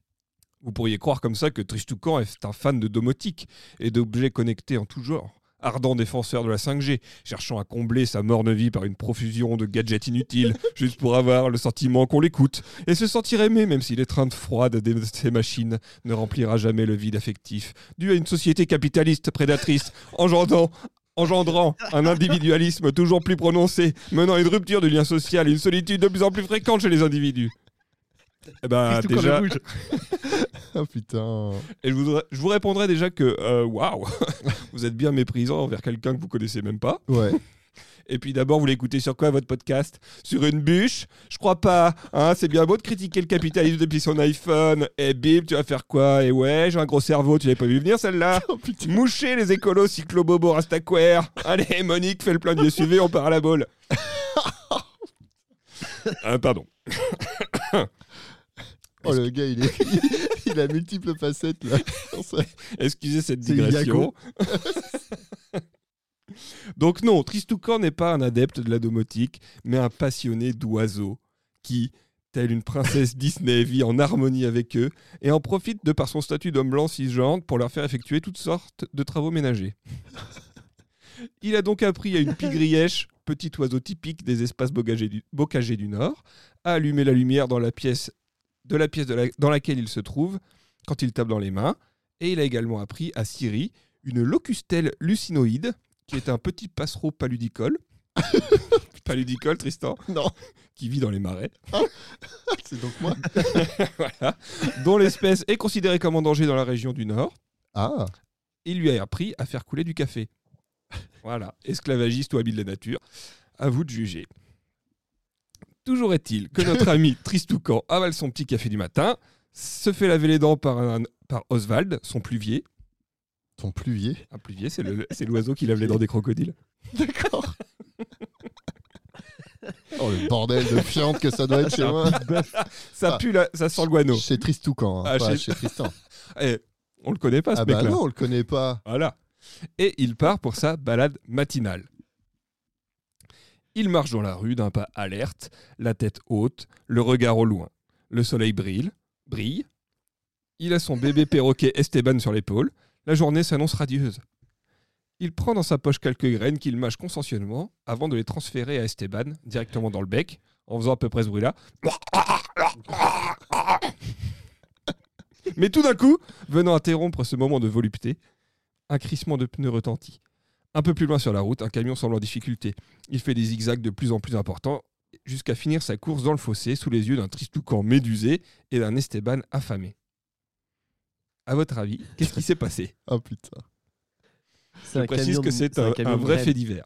C'est un vrai fait divers? C'est un vrai fait divers. Alors, euh, le fait divers, c'est sur le camion qui a zigzagué. Et qui s'est mis dans le fossé. Est-ce que Pourquoi c'est- Est-ce que ça a un rapport mis- avec les oiseaux? Ça a un rapport avec les oiseaux. Est-ce qu'il y a un oiseau qui est rentré et il lui a, euh, il lui a picoré les couilles? Déjà, ça sent le vécu. C'est Tristoucan qui m'a dit ça. Et en, en effet, je me dis, vous ne verrez jamais, monsieur l'agent, je lui fais piquant les couilles. Eh ben, figure-toi que oui, Tristan, c'est la bonne réponse. du premier coup. C'est vrai Mais oui. Oh putain, je commence à... vous avez vraiment des temps sur moi. Parce que... Bon, pas pour la partie picorage de couilles. hein. Oh bah non, bah alors, c'était pour ça. Euh, en fait, voilà, c'est arrivé à un gars dans le, un chauffeur routier dans le Lot qui avait laissé ses fenêtres ouvertes et il y a une buse qui est rentrée dans l'habitacle. Merde, ah, putain, une buse, c'est assez Putain, une vénère en buse en plus. Donc une buse, ouais, C'est chambé les buses. c'est un peu vénère, ouais, ça a des plein de trucs qui coupent Oui, c'est ça, globalement. c'est ça. Et du coup, le Ça mec a commencé à faire des zigzags Oh. et il a perdu le contrôle de son camion, il s'est foutu dans le fossé. Mais il a pas pu enfin, freiner comme un dingue. Bah, je sais pas, peut-être que quand t'as un oiseau qui est en train de te picorer le visage. Mais euh, pas forcément picorer le visage, peut-être les couilles. Dans ce cas-là, toi, t'aurais continué de rouler de toute façon. Bon, c'est sympathique. Ah, j'adore. Oh bah tiens. et donc voilà, il s'est foutu, euh, il s'est foutu au tas. Bon après, ils lui ont fait des analyses, il s'avérait que le mec était aussi sous stupéfiant. Oui, bah voilà, ouais. Et en fait, il n'y a jamais eu de buse dans la- dans Si, par contre, les Ouais, flics ont attrapé la buse. Ah, elle était toujours dans l'habitacle avait- ouais. Ah, Merde, ça, par contre, c'est dommage pour elle. Donc euh, bien joué Tristan, bien Eh joué. bah, Euh, un point quelle pour quelle moi. intuition. Ah merde. Ah bah Il y a merde. des points. J'ai pu le. Moi j'avais pas prévu de point, mais après bon. Bah ouais. Pour une fois que je gagne. N'écoutant que son courage, notre vaillant Tristoucan prend ses jambes à son cou et part à l'opposé du lieu de l'accident. Tout effarouché par ces événements. J'ai un moment. Je dis, bah ça va, c'est normal. Tout effarouché par ces événements, il décide de chercher un peu de quiétude dans le parc non loin de là. Mais en arrivant devant la grille du parc, un oiseau en vol stationnaire au-dessus de la grille attire son attention. Il s'agit d'une barge rousse mâle, un oiseau qui niche normalement dans la toundra arctique ou subarctique. Oui. Et ça, Tristoucan le sait très bien. Bien sûr. Vu qu'il en a une qui vit dans son congélateur pour lui faire la glace pilée. Mais elle n'a donc rien à faire là. Elle Tristou... est pas dans mon congé. Tristoucan entame donc la conversation. ah oui, bah, bah, pardon. Ah, Je vais traduire parce que j'imagine que vous, vous parlez pas le Bargerousse. Bargerousse, bon. c'est pas le nom d'un capitaine euh, pirate. Un pirate. Non, c'est l'autre, c'est sa sœur. Ah bon, du coup, ça fait Eh, salut là-haut Vous seriez pas un peu perdu Hein Quoi? Vous parlez le barge? Ouais, je l'ai appris en LV2 avec Madame Pinon. Ah, connais pas. Ah si, c'est petite brune qui bosse au collège Jules Ferry de la Clusée-Mijou. Ah, c'est pas le collège de Mont-Rostand, la Clusée-Mijou Ah non, ça c'est Chevreville. Ah bah, autant pour moi. Ah bah, pas de soucis, hein, les gens ils confondent tout le temps. oh, oh, oh, oh. Ah, les gens, hein, bah, c'est bien vrai. Hein. C'est pas chaud en tout cas. hein. Ah oui, mais c'est mieux il y a deux semaines. Hein. Ah, je sais pas, j'étais pas là il y a- il y a deux semaines. Ah bah, c'était un froid un peu humide, vous savez. Ah ouais, c'est pas agréable ça. Bah bon, je vais vous épargner un peu le reste de la conversation pour revenir au fait. Mais du coup, qu'est-ce que vous faites dans le coin? Ah bah là, je me repose un peu, je rentre chez moi. Euh, je viens de battre le record du plus long trajet en volant d'une seule traite. Mais non, ben si, mais non, ben si, mais non, Ah, putain. ben si, mais non, ben si. Bon, enfin bon, ça continue comme ça. Et alors, à votre avis, le record du plus long trajet en volant sans s'arrêter Détenu Par un par, oiseau une barge rousse. 1000 km. 4000 kilomètres. 4300 mètres. Combien 4300 mètres, donc 4 km 3. Kilomètres. Ah. 4300 km. Alors, si je vous dis que c'est plus. 12 000. Oh, 10 000 Putain, mais Tristan, il est, il est surchaud ce soir. Ah bah, eh. C'est 12 200 km. Oh Un point de plus pour moi. La vache Voilà, ils ont, les chercheurs ne savent pas comment c'est possible, mais donc une barge rousse, en 11 jours, elle a fait Alaska-Nouvelle-Zélande, soit 12 200 km, Mais on est sans d'accord que s'arrêter. on est d'accord qu'ils l'ont qu'ils ont mis une puce GPS sur elle.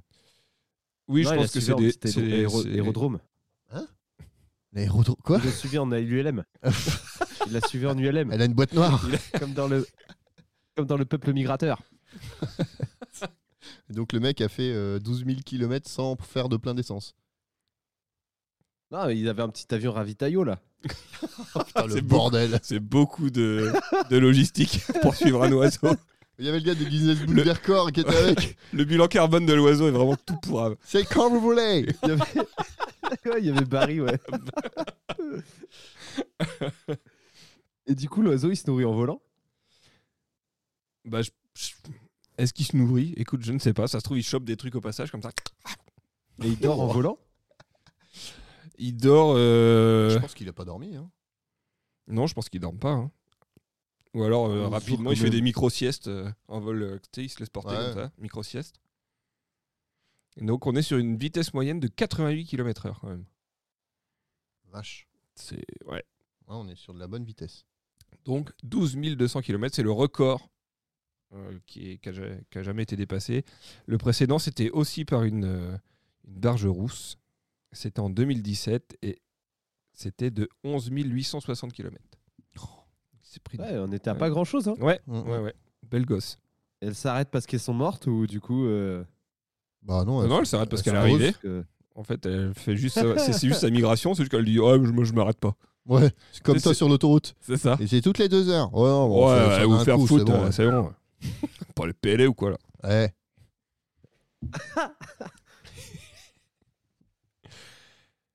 Enrichi de cette conversation qui a alimenté son amour toujours plus grand des oiseaux, Tristoucan entre maintenant dans le parc et se dirige vers son endroit favori, la mare aux canards. Il s'assoit sur un banc et se met à contempler ces gracieux volatiles. Il y en a de toutes sortes, des canards colverts, des canards bridés, des canards chipots, des canards musqués, Canard des chipot. canards siffleurs, des canards spatules, etc. Canard spatule. Hum, Ça existe. Je sais pas à quoi ça ressemble, mais ça existe. Et canard, t'as les canards pichés ou pas? Non.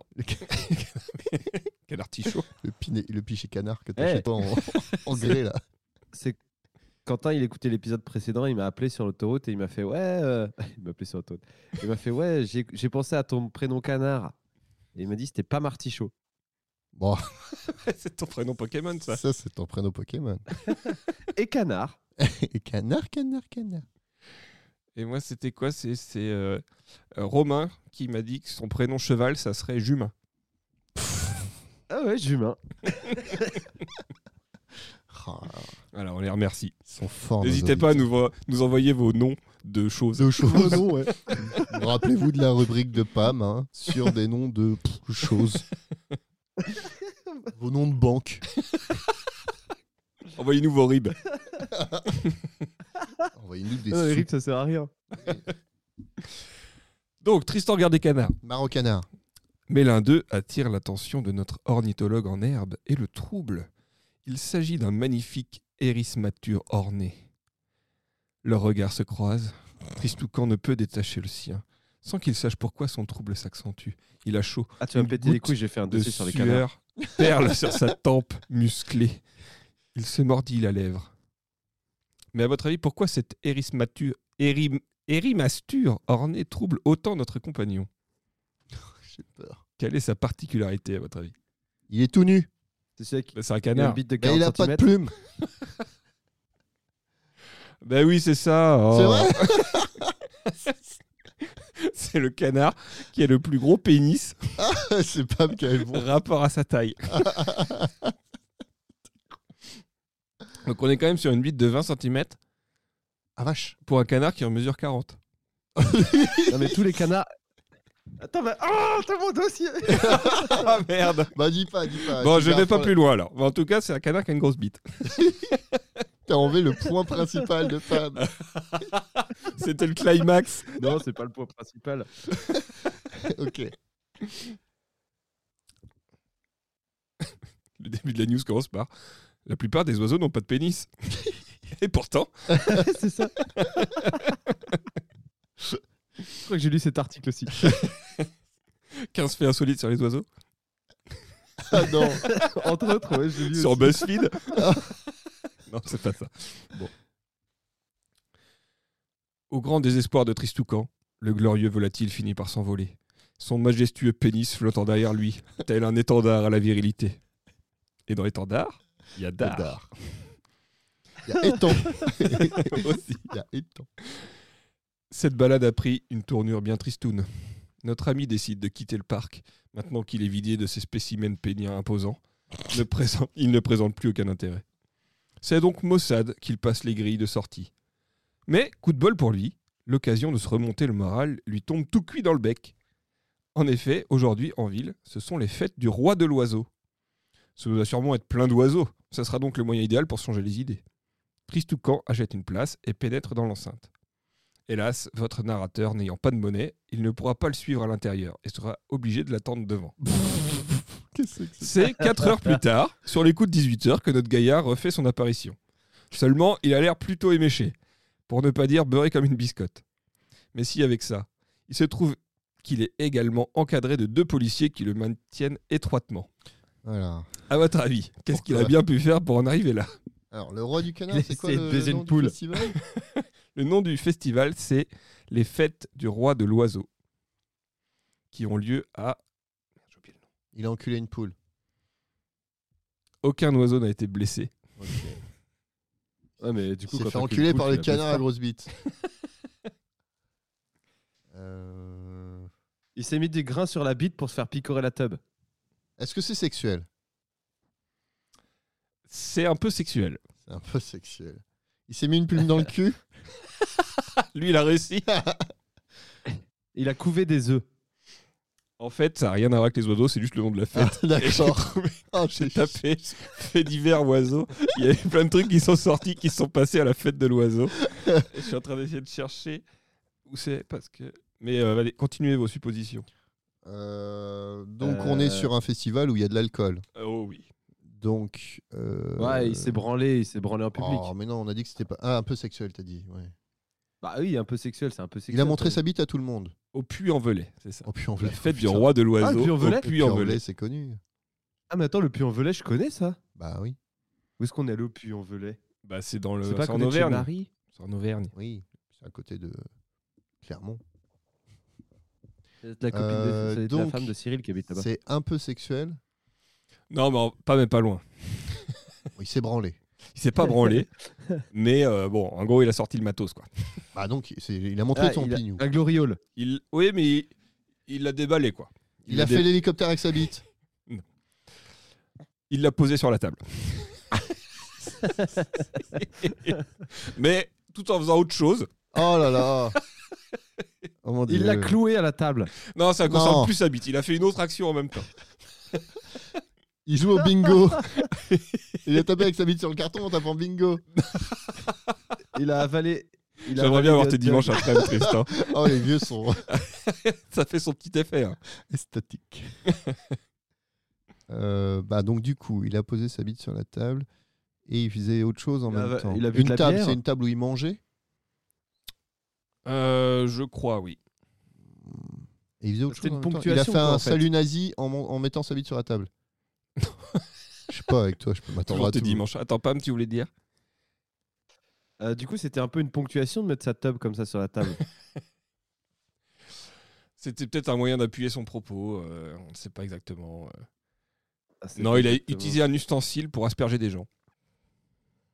Ah, du ketchup. N'importe quoi. De la sauce blanche. C'est blanc ce qui sort.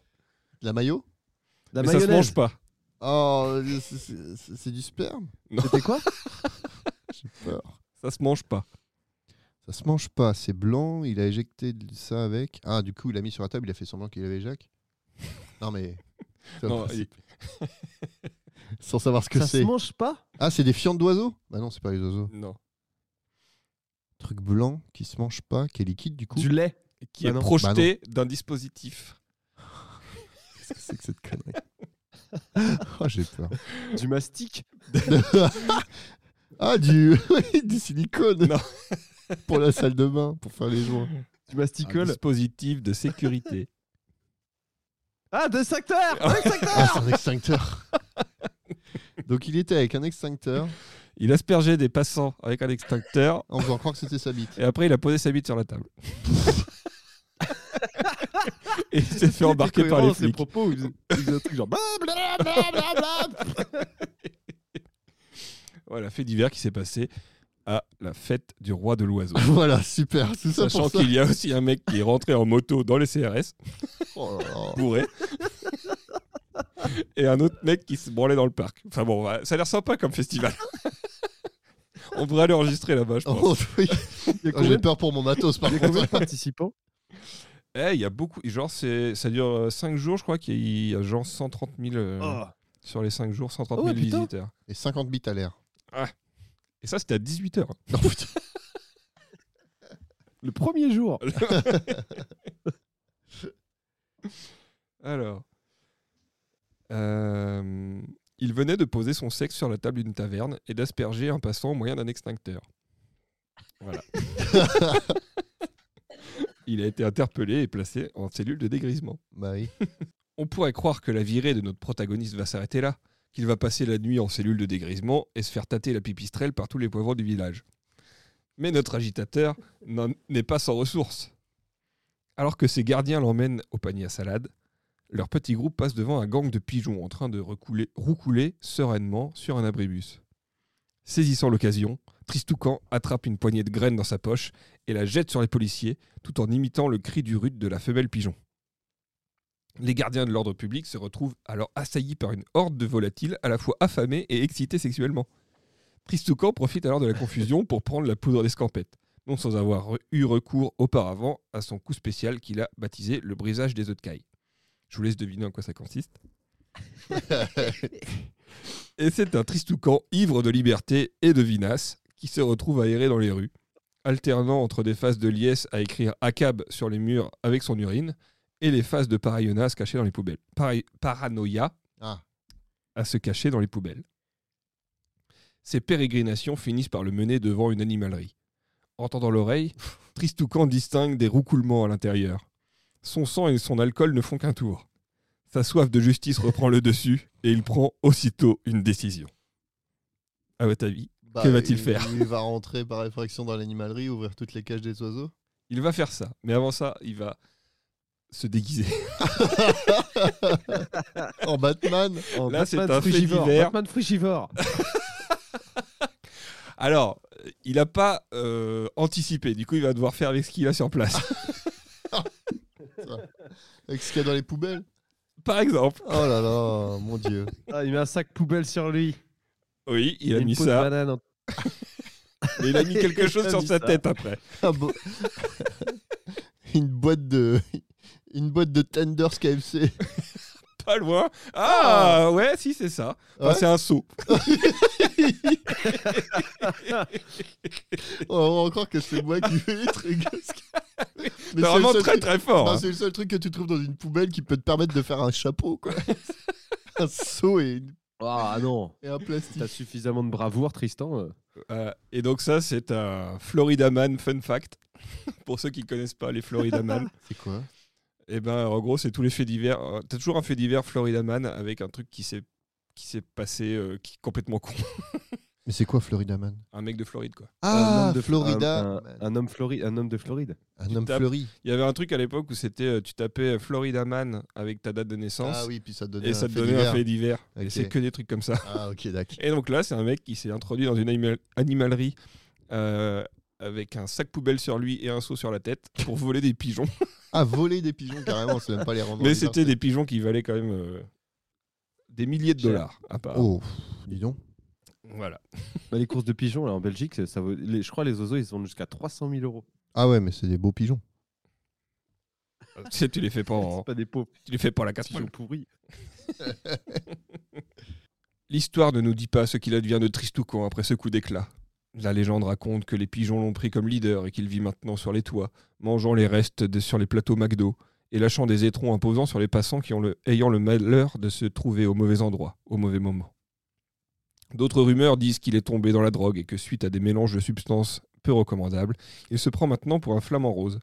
On pourrait l'apercevoir au jardin botanique de Montéton sur Glande parmi ses congénères. On le reconnaît facilement, c'est le flamand le plus moche. Mais On peut donner du crédit à ces histoires ou bien choisir de se rappeler que du courage, de la soif de liberté et de justice de cet amoureux des oiseaux, et espérer que maintenant, il vole de ses propres ailes. Oh, c'est beau. Alors, tu vois, je, je- je- je t'ai imaginé l'écrire, ce truc. On va faire en mode Oh là là, ouais, on va faire ça. Je savais pas sur quoi partir, j'ai juste pris des, des, Des faits divers. des faits de divers ou des fun et- facts, et puis voilà. Bah, bravo, en tout cas, belle histoire. Je pense que. Ne- Vas-y, Pam. T'as scénarisé un BuzzFeed. Ouais, c'est ça. Ouais, c'est ça, ouais. Je pense que nos écouteurs en seront euh, pantois, Bien aise. bien aises et, euh, et ravigorés par cette histoire qui s'apparente à une histoire de Noël. Un petit peu. Bah, du coup, merci Robin pour cette euh, fabuleuse histoire euh, du. J'espère que tu t'es pas trop identifié, Bah, pas parce du que c'était pas le but. Mais quel intérêt Je m'appelle pas Tristanus non plus. Non. Donc c'est pas moi. Non, Bon, voilà. rien à voir. Rien Aucun à lien. voir, Rien. Serge rien. Karamazov. Rien du tout. Et euh, du coup, on va passer à, un- à une autre partie, un dossier, je crois, Pam, c'est ça? On se demande bien le dos, ouais, sujet. Un dos. Quel sujet? Elle est petit jingoul.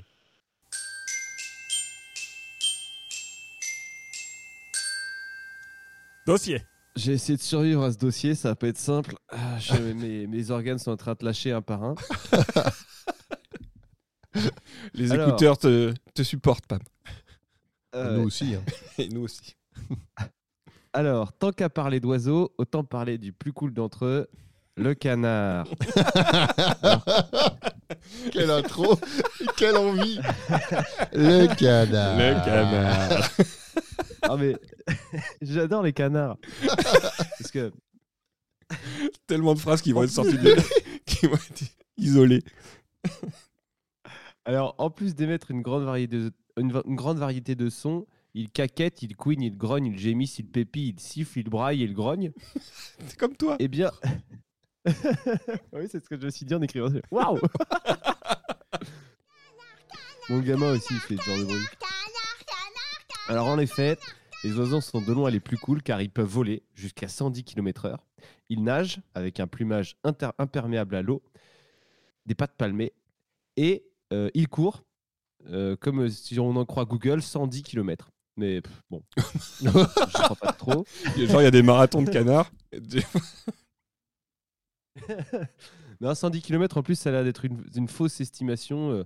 les gens s'accordent à dire que c'est plutôt 60. kilomètres. Mais bon, Oui, ça n'a rien à voir. Quoi. Oui. En fait, c'est peut-être deux. voilà. Et donc, c'est ainsi que va commencer notre immersion dans la relation tripartie que Google, moi et les canards avons partagée pendant 2-3 heures de bureau. Alors, premier fait marquant sur les canards, c'est qu'ils ont un portrait confondu avec un lapin. Euh, le lapin canard, ou le canard lapin, comme Ah euh, certains oui. l'appellent. Oui, C'est ce qu'on un appelle une de- image ambiguë. Oui. Euh, bah oui, quand on tape euh, canard dans Google, on trouve aussi des photos de lapins, ce qui a piqué ma curiosité. Bah, c'est comme, comme l'image du vase et des deux, deux bouches qui s'embrassent. Ouais, c'est ça, ouais. Ou la vieille qui est jeune. La vieille qui est jeune, ouais. Alors, première digression de ce dossier, le canard lapin. ça, c'est du noir et blanc.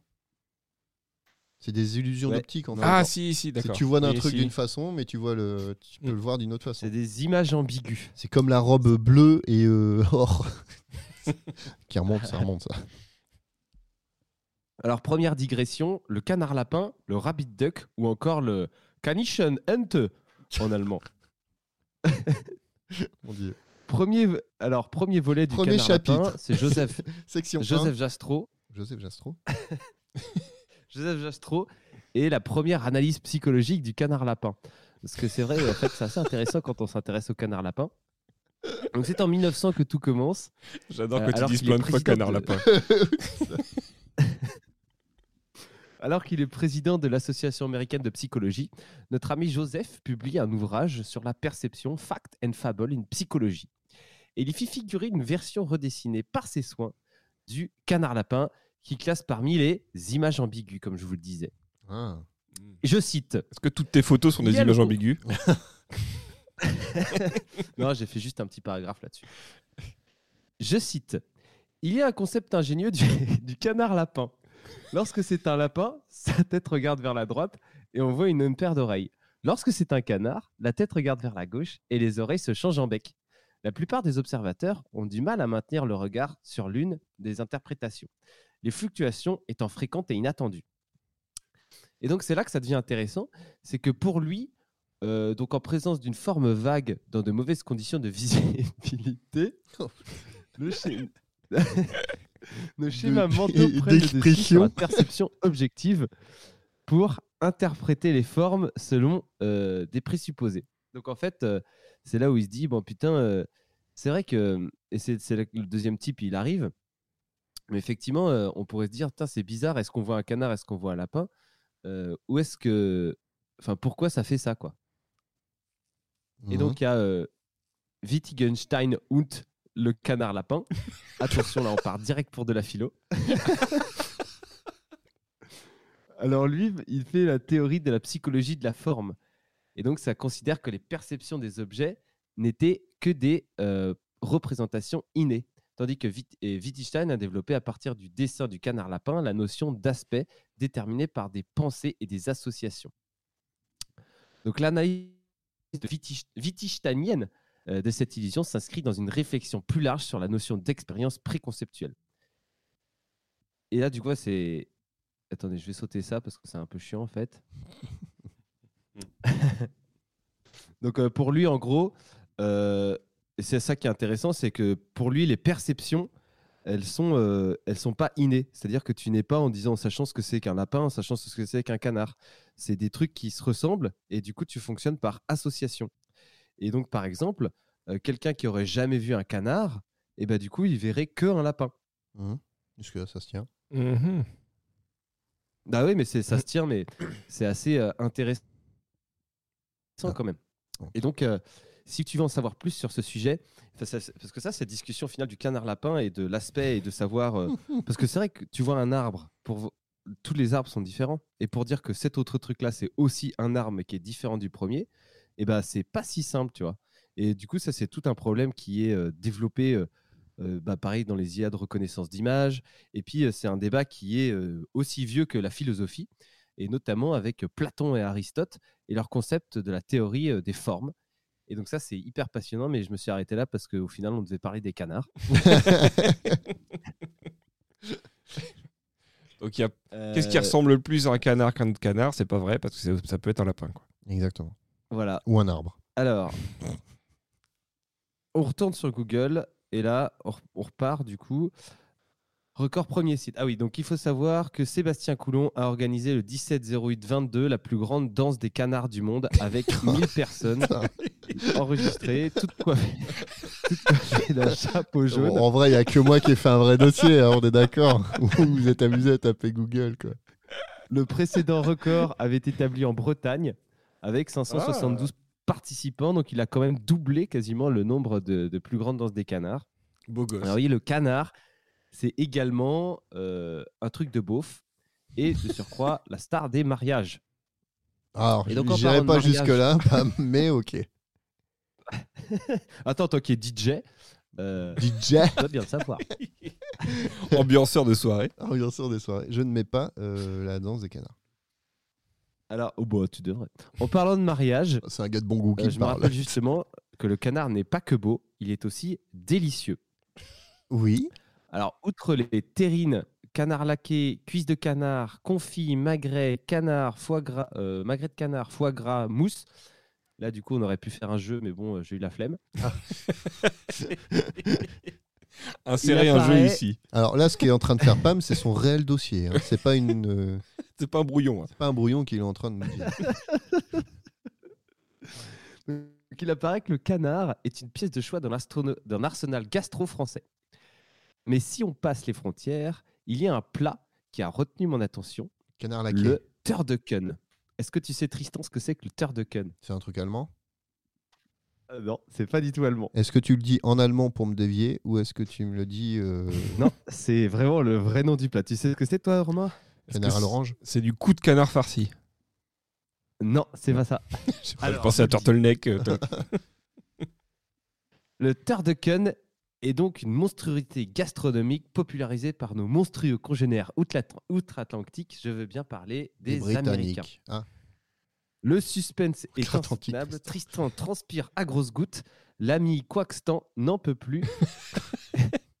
Quelle est cette aberration américaine qu'il lui faut absolument? Eh bien, sache, mon ami aux plumes lisses, que le turducken est composé d'une dinde partiellement désossée, farcie d'un canard partiellement Ah désossé, lui-même farci d'un poulet partiellement désossé. Il y a pas une caille à la fin? Attends, attends. Mais c'est pas attends, c'est dans, c'est pas dans un épisode de Why I Met Your Mother où il fait euh, le turkey, le, le, le turt- enfin je sais plus, je crois que c'est un- une, Ah, une- c'est peut-être une- le turducken, hein. non, mais c'est juste une dinde dans une dinde, je crois. Le turkey, une Ah bah, turkey, ouais, euh, le turk turkey, je crois que c'est comme ça qu'il l'appelle. Donc ça existe Le vraiment quoi. turducken, Oh mon dieu. Ouais, attends, ça c'est pas fini mon gars. Le turducken, c'est donc un de ces fameux mots valises Mot formés à partir, de, Mot dièse. Content. à partir des mots anglais de ces trois ingrédients, turkey, duck et chicken. Donc l'intérieur du poulet est également rempli de farce traditionnellement à base de chapelure et de saucisses. C'est assez méta, mais attendez, c'est pas fini. Les vegans re- On a notre ami dans leur tombe. Grimode de la Reynière, de son vrai nom Alexandre Balthazar Laurent Grimode de la Reynière, né en 1750. né en 1758. Alors ce gars-là, c'est un original. Donc c'est un avocat, journaliste, feuilletoniste, écrivain français qui acquit la célébrité sous Napoléon Ier par sa critique spirituelle et parfois acerbe, ses mystifications, on en parlera après, et son amour pour la gastronomie. C'est-à-dire qu'il trempait sa On le plume dans le vitriol. Et pas que sa plume, je vais te le dire. Donc on le considère aux côtés d'un certain Bria Savarin. Bon, lui, je l'ai regardé un petit peu, mais il n'était pas du tout intéressant comparé à lui.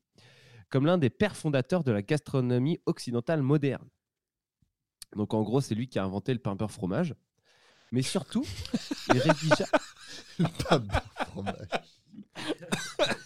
il rédigea en 1807 la, re- la recette du rôti sans pareil. Un plat à base de 17 volailles désossées et imbriquées les unes dans les autres. Oh là là. Et dans quel ordre alors? Ouais, j'ai pas noté tous les. Une autruche. C'est un peu le, questions, le, le human centipede des canards, quoi. Voilà. Et du coup, c'est là que c'est devenu euh, tri, triste autruche. Non, autruche-temps. Voilà, c'est ça. Laissez-moi tranquille. Et alors, ce n'est pas tout. Un dernier, aspect intéressant de sa vie et qu'il a passé les 15 dernières années de sa vie en compagnie de son épouse, où il s'est livré à la mystification des invités qu'il reçoit. Donc, dans un bâtiment, donc c'est la maison de ses darons, je pense. euh, le bâtiment étant équipé d'ouvertures secrètes, de trappes, de machinerie. Donc, mieux valait pas se branler discretos dans sa chambre. On n'était pas à l'abri de voir Germode, le prestidigitateur, apparaître au mauvais moment. J'ai pas compris, ils faisaient quoi Ils faisaient de la magie encore- chez eux? Ouais, en gros, il invitait des mecs et tu sais, il disparaissait, il réapparaissait, il faisait tomber les gens dans des trappes, Oh, le il Cluedo, passait quoi. derrière les bibliothèques pour en faire sociopathe. Sociopathe. Mon Dieu. Et du coup, il faut savoir que ce gars-là, il a jamais rien gagné. Enfin, du coup, il a hérité toute sa fortune de ses parents. Et, euh, et du coup, il a passé toute sa vie à un peu vivre sur les rentes, comme on peut dire. Et quand il est mort, il restait plus rien, plus grand-chose de sa fortune. Il avait tout bouffé. Un petit génie. Voilà. Un petit profiteur. Bon, bref, on a encore divergé. Les canards. les canards, les canards, les canards. Donc, tous ces canards qu'on bouffe, il faut bien les chasser. Alors, venons à un sujet intéressant la chasse aux canards. Alors, euh, les chiffres sont vieux, mais le canard le plus chassé en Europe, c'est le colvert. Et en 1998 en France, euh, donc il était au septième rang du tableau de chasse annuel avec 1 561 150 unités de canards chassés. Donc On c'est fait du plomb. beaucoup. Je sais pas si c'est beaucoup en fait. Je sais pas. Euh, donc les chasses se pratiquent euh, à l'affût, à l'appelant, avec un canard, un canard éjointé ou un appôt et Un une maquette. Un appôt. Oui. Un. À peau. Et donc les jointages, c'est une pratique qui consiste à couper un peu le bout des ailes et c'est interdit en Europe Ah depuis oui, oui, 2005. oui. Et la chasse de nuit est légale en France, mais interdite dans certains pays car les espèces peuvent se nourrir la nuit. Voilà. Euh, et donc il y a un autre truc. Pas, mais a- il dit des trucs qui m'intéressent même pas. Sais bien que- Bon, ça, j'aurais sur ma feuille. Pourquoi je l'ai noté ça Bon, tant, tant contre, pis. Bon, je l'ai Après, dit. hein. je suis arrivé- Après, je suis arrivé à la chasse à la glu. Est-ce que vous connaissez Ah la oui. chasse à la glu? Bah oui. oui, oui. Tu mets Mais des ça a été fausses interdit, machins, ça, a il y été longtemps, interdit. non? Ouais. Eh bah, euh, Mais c'est pas que pour les plus canards, hein, que c'était non aussi pour les petits oiseaux C'est et tout. surtout hein. les petits oiseaux. Ouais, c'est ça, ouais. C'est Mm. c'est pas les canards qu'on achète, c'est des petits oiseaux, ouais. Donc, t'enduis un peu ton arbre de glu et puis tu fous euh, dans une cage euh, des oiseaux qui vont appeler les autres. Et donc, les autres arrivent et bim, ils se collent dans le, ils se collent dans le bazar. C'est une Oh. très vieille technique de chasse. Dégueulasse. Ah, mais moi j'avais lu que justement le premier il se collait sur la glu et il appelait les autres et toi tu shootais ceux qui venaient l'aider. Oh, C'est encore pire. Ah oui. c'est avec ça que j'adore les amis chasseurs. hein. Bande de cons. Et donc, euh, il faut savoir aussi. Attends, c'est que- peut-être la moitié de notre- aux nos é- écouteurs. Ah ouais, mais bon, là, j'avoue que ça, je peux pas. Et donc, il faut savoir aussi que outre-Atlantique, euh, les Américains sont ultra fans des appos. Et ils misent tout là-dessus. Donc, un appôt américain, ça coûte entre 100 et 300 euros.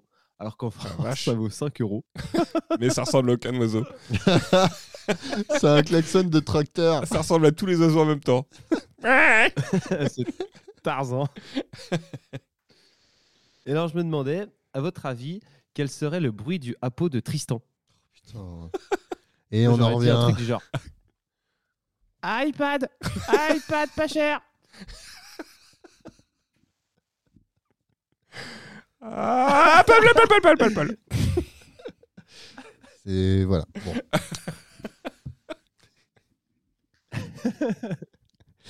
Bon, allez, pour euh, te ravigoter, Tristan. euh, En fait, c'était que pour moi, quoi. C'est pas pour Romain ni toi, en fait. je sais pas. Hop, ça serait Euh, un centime Un centime C'est Du Mia feu, qui a du écrit feu. ça. Un centime par terre tu mets un centime que tu mets de la glu autour. Ah bah là t'es sûr Tu peux attraper plein d'autres pommes J'arrive pas à attraper ma pièce d'un centime T'as plein d'autres pommes qui sortent des, des bois là Oh, oh d'un centime, un centime ou ça? Et vas-y. C'est comme ça qu'on s'est rencontrés. C'est comme ça qu'on s'est rencontrés avec Capé. On a passé une après-midi collé à une pièce dans un centre commercial. Par la langue. Je lâcherai pas Moi je lâcherai pas non plus hein.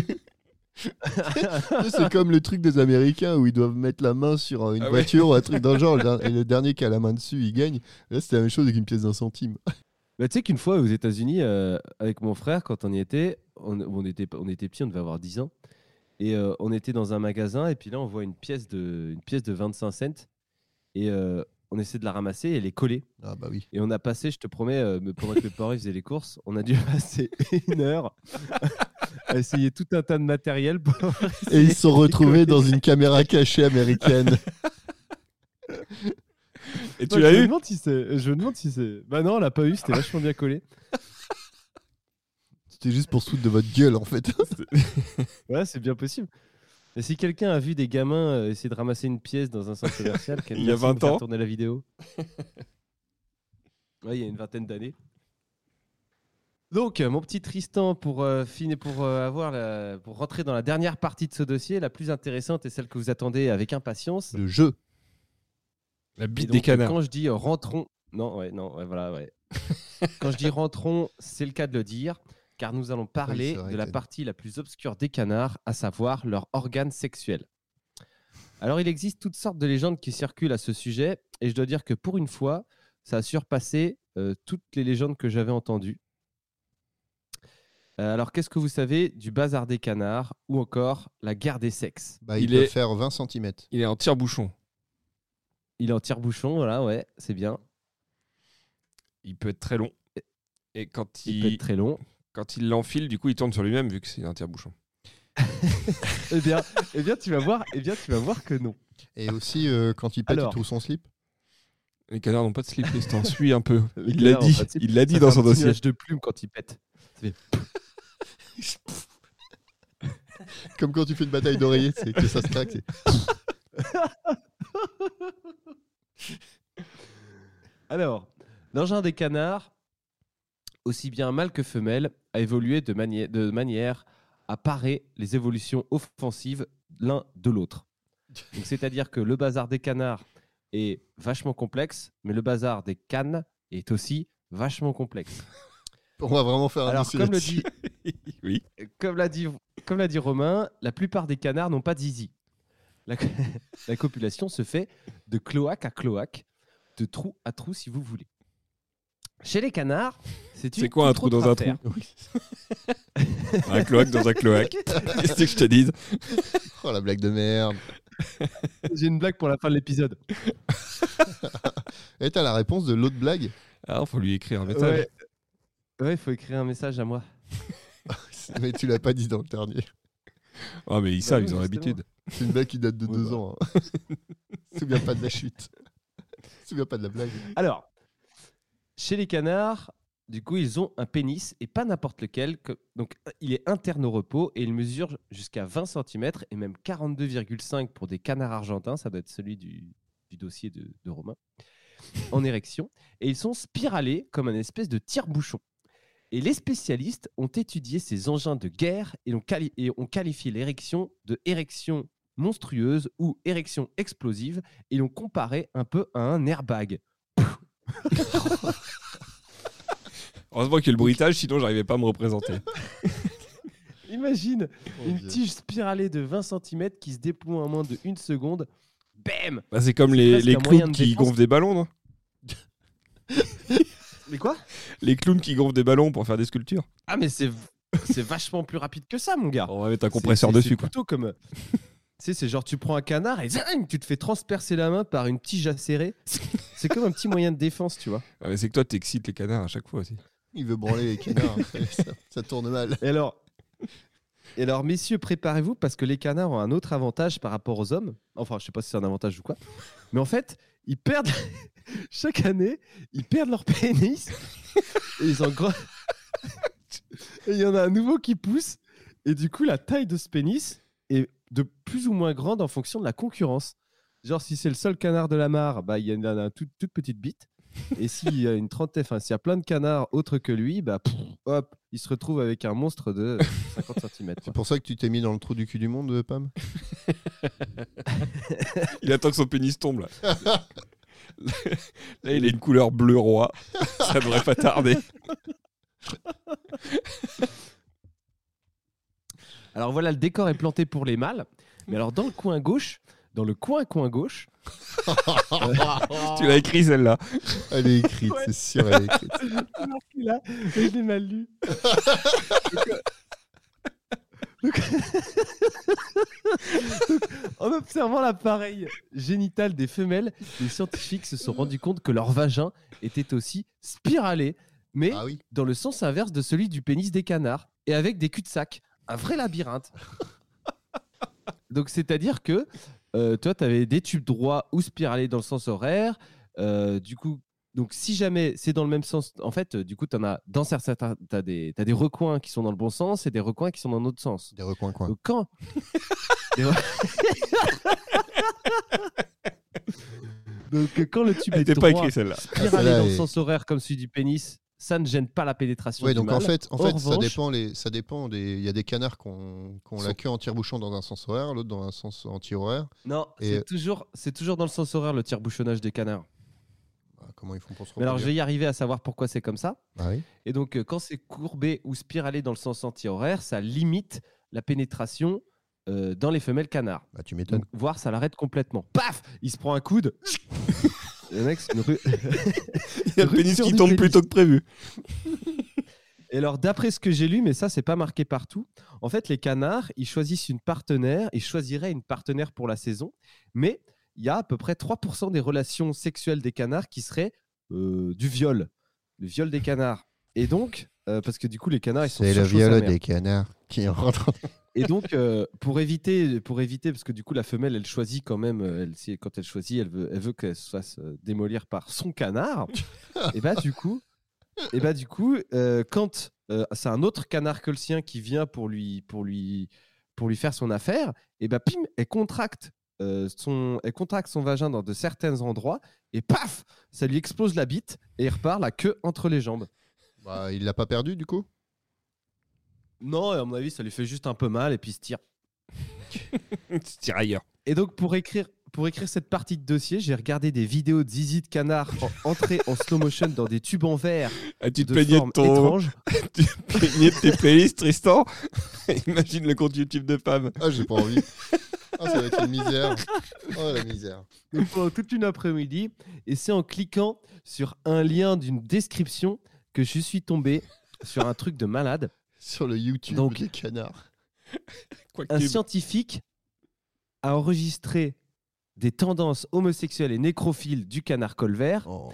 Et là, je suis tombé, et donc il a gagné un prix pour cet article, et je suis donc tombé sur les IG Nobel Prize winner.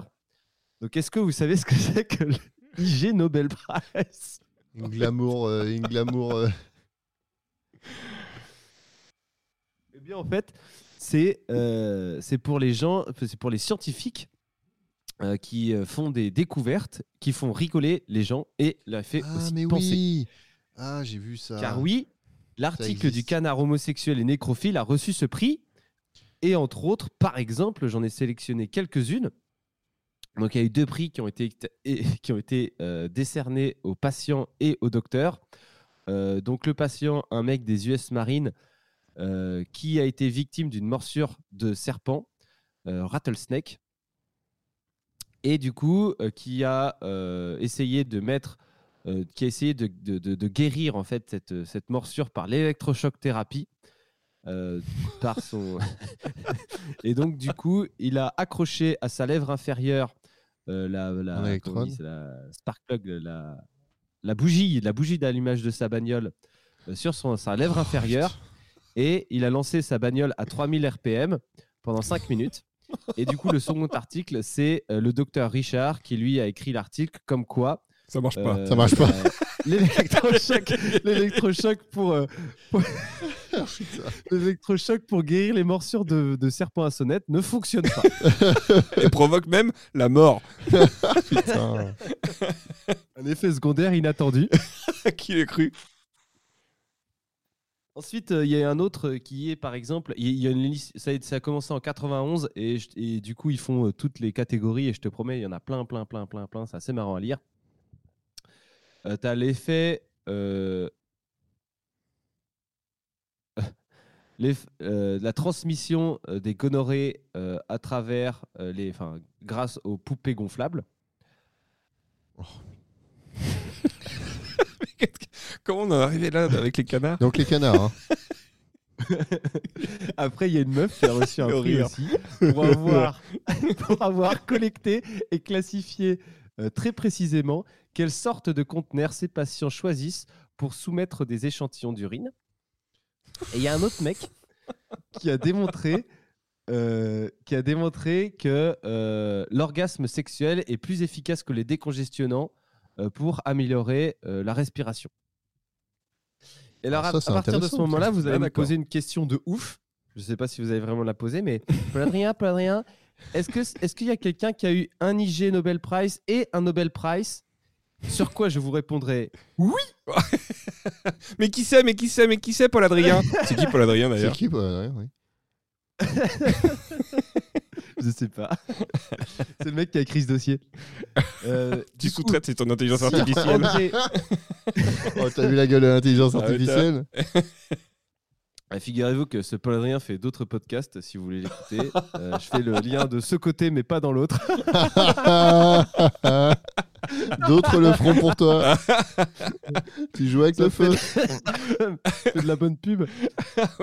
Donc bref, revenons euh, Sir André Game, qui a eu un prix Nobel, euh, un IG Nobel en 2000 pour la lévitation de grenouilles par magnétisme. Ah, c'est ça. C'est ça que j'avais entendu parler. Il a eu un prix Nobel en 2010 pour son travail sur l'électromagnétisme euh, du graphène. Oui. Les propriétés électromagnétiques du graphène. Ah, Mais oui. Donc il a commencé par le graphène et après il est passé aux grenouilles. quoi. Non, mais les grenouilles, il a juste avalé Voilà. des aimants, euh, la grenouille. Et, euh, Le gars, il s'emmerdait, quoi. Il a dit, vas-y, on va foutre ça dans la grenouille. Ça Il y en a bien qui les font fumer, qu'est-ce que tu veux que je te dise? C'est ça. Alors c'est ici que s'arrêtent mes tribulations sur Internet, bien que je vous passe les avions canards, qui euh, est Oh. le vrai nom des avions, qui est un vrai nom donné aux avions euh, qui ont des petits ailerons sur le devant du fuselage et qui, selon l'article Wikipédia, a une liste plus importante d'inconvénients que d'avantages. Inconvénient, sachez se crache aussi- tout le temps. Oh. Mais c'est trop ça. Sachez aussi que le canard est une source de multiples expressions fran- en- françaises. Sur quoi on peut lire un canard qu'on fait. Attendez. Lire dans un canard qu'on peut faire un canard en faisant un canard, en écoutant un canard, en étant un canard alors qu'il fait un froid de canard. Et donc, si on fait ça, on lit un journal, Ah, on boit du calva avec un sucre, on plonge de façon amateur, on passe sous une vague avec sa planche de surf, on passe. écoute une fausse note, un on, s- on, on est soumis. Quoi? Oui, vas-y, continue. On est soumis. Et, ah oui, on est soumis et effacé. Ouais, c'est être un canard. Oui, bah, t'es un canard. hein, Tu fais ton canard. Et il fait froid.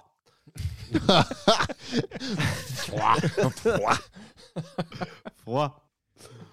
Voilà. Comme toi actuellement avec tes bûches de- en moins. Ouais, là, putain, mon feu, il vient de s'éteindre, là. Putain. Ça y est, on va perdre Pam bientôt là. Froid de canard. La ligne internet est congelée. Il y a le pénis qui va tomber là. À la canard.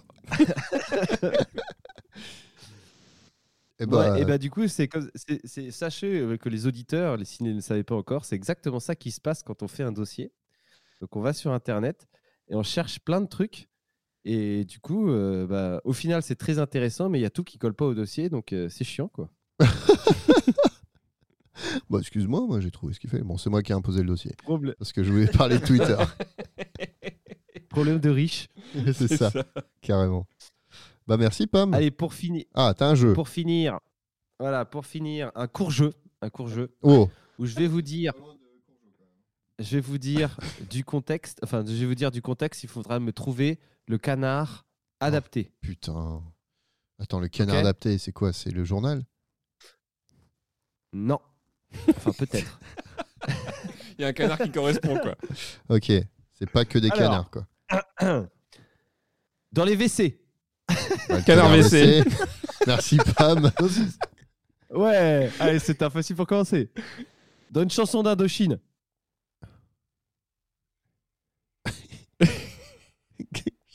c'est un vieux jeu de mots, on est d'accord?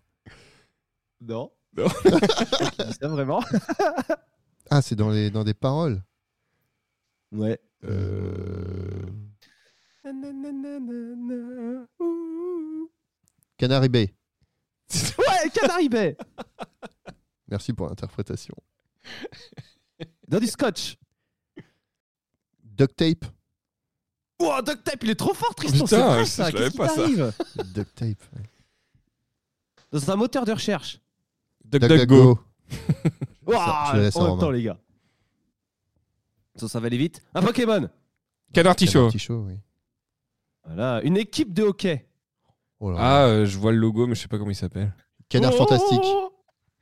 Non. J'avais un t-shirt euh, comme ça quand j'étais gamin. Ah ouais?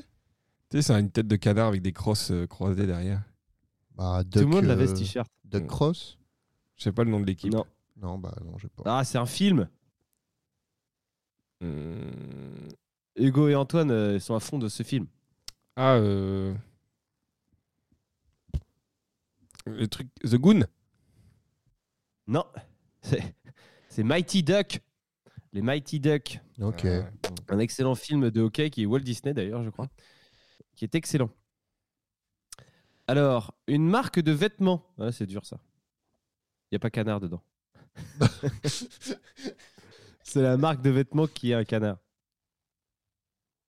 Ah oui, mais Ouais. euh, c'est un- c'est pas un truc euh, plus rugby? Non. Ouais, Ah. C'est euh, Hollister Non. C'est pas un Enfin, canard. ça se trouve, il y a un canard dans c'est le un oiseau. et du coup, je me suis dit, ça se trouve, c'est un canard. Mais oui, je vois, je vois le logo. C'est un canard colvert en logo, non? Ouais, c'est ça. Ouais, mais je sais Ouais, pas je- la marque. C'est Chevignon. Ah bah oui. Ah ouais? Oui, oui, Ah ouais. Chevignon, oui. Bah, c'est un peu chasseur. Chevignon, hein, c'est un Chevignon. canard. Le Alors, rayon chasse un Décathlon. jeu, un jeu d'enfant. C'est en anglais. C'est un jeu vidéo? Non, c'est le jeu que joue Ralph dans Les Simpsons. Ah, euh, c'est euh, le facteur n'est pas passé, mais Ouais, version facteur. euh, Bah, c'est ce que j'ai vu. Duck Duck Goose euh, ou un truc comme ça. Oui, Duck Duck Goose, c'est ça Duck, duck, duck. Ah. Canard, canard, canard, héros. canard, canard. Un héros Marvel. Howard the Duck. Oh, bien joué, Howard the Duck. Ça, c'est un truc Ah, mais obscur, oui, ça. mais oui, oui, oui, on le voit un petit peu dans les dans certains euh, épisodes de du Gardien de la Galaxie, je crois, on le voit. Oui, je crois. ouais. Ouais, Il mais il y a eu un le- film dessus. il y a eu un film dans les années collectionneur. 90 Mm. euh, sur lui. hein. C'est ça. Oui, il y avait un film sur lui, ouais. Alors, un journal. Bah, le canard enchaîné. Joli. Ah bah voilà.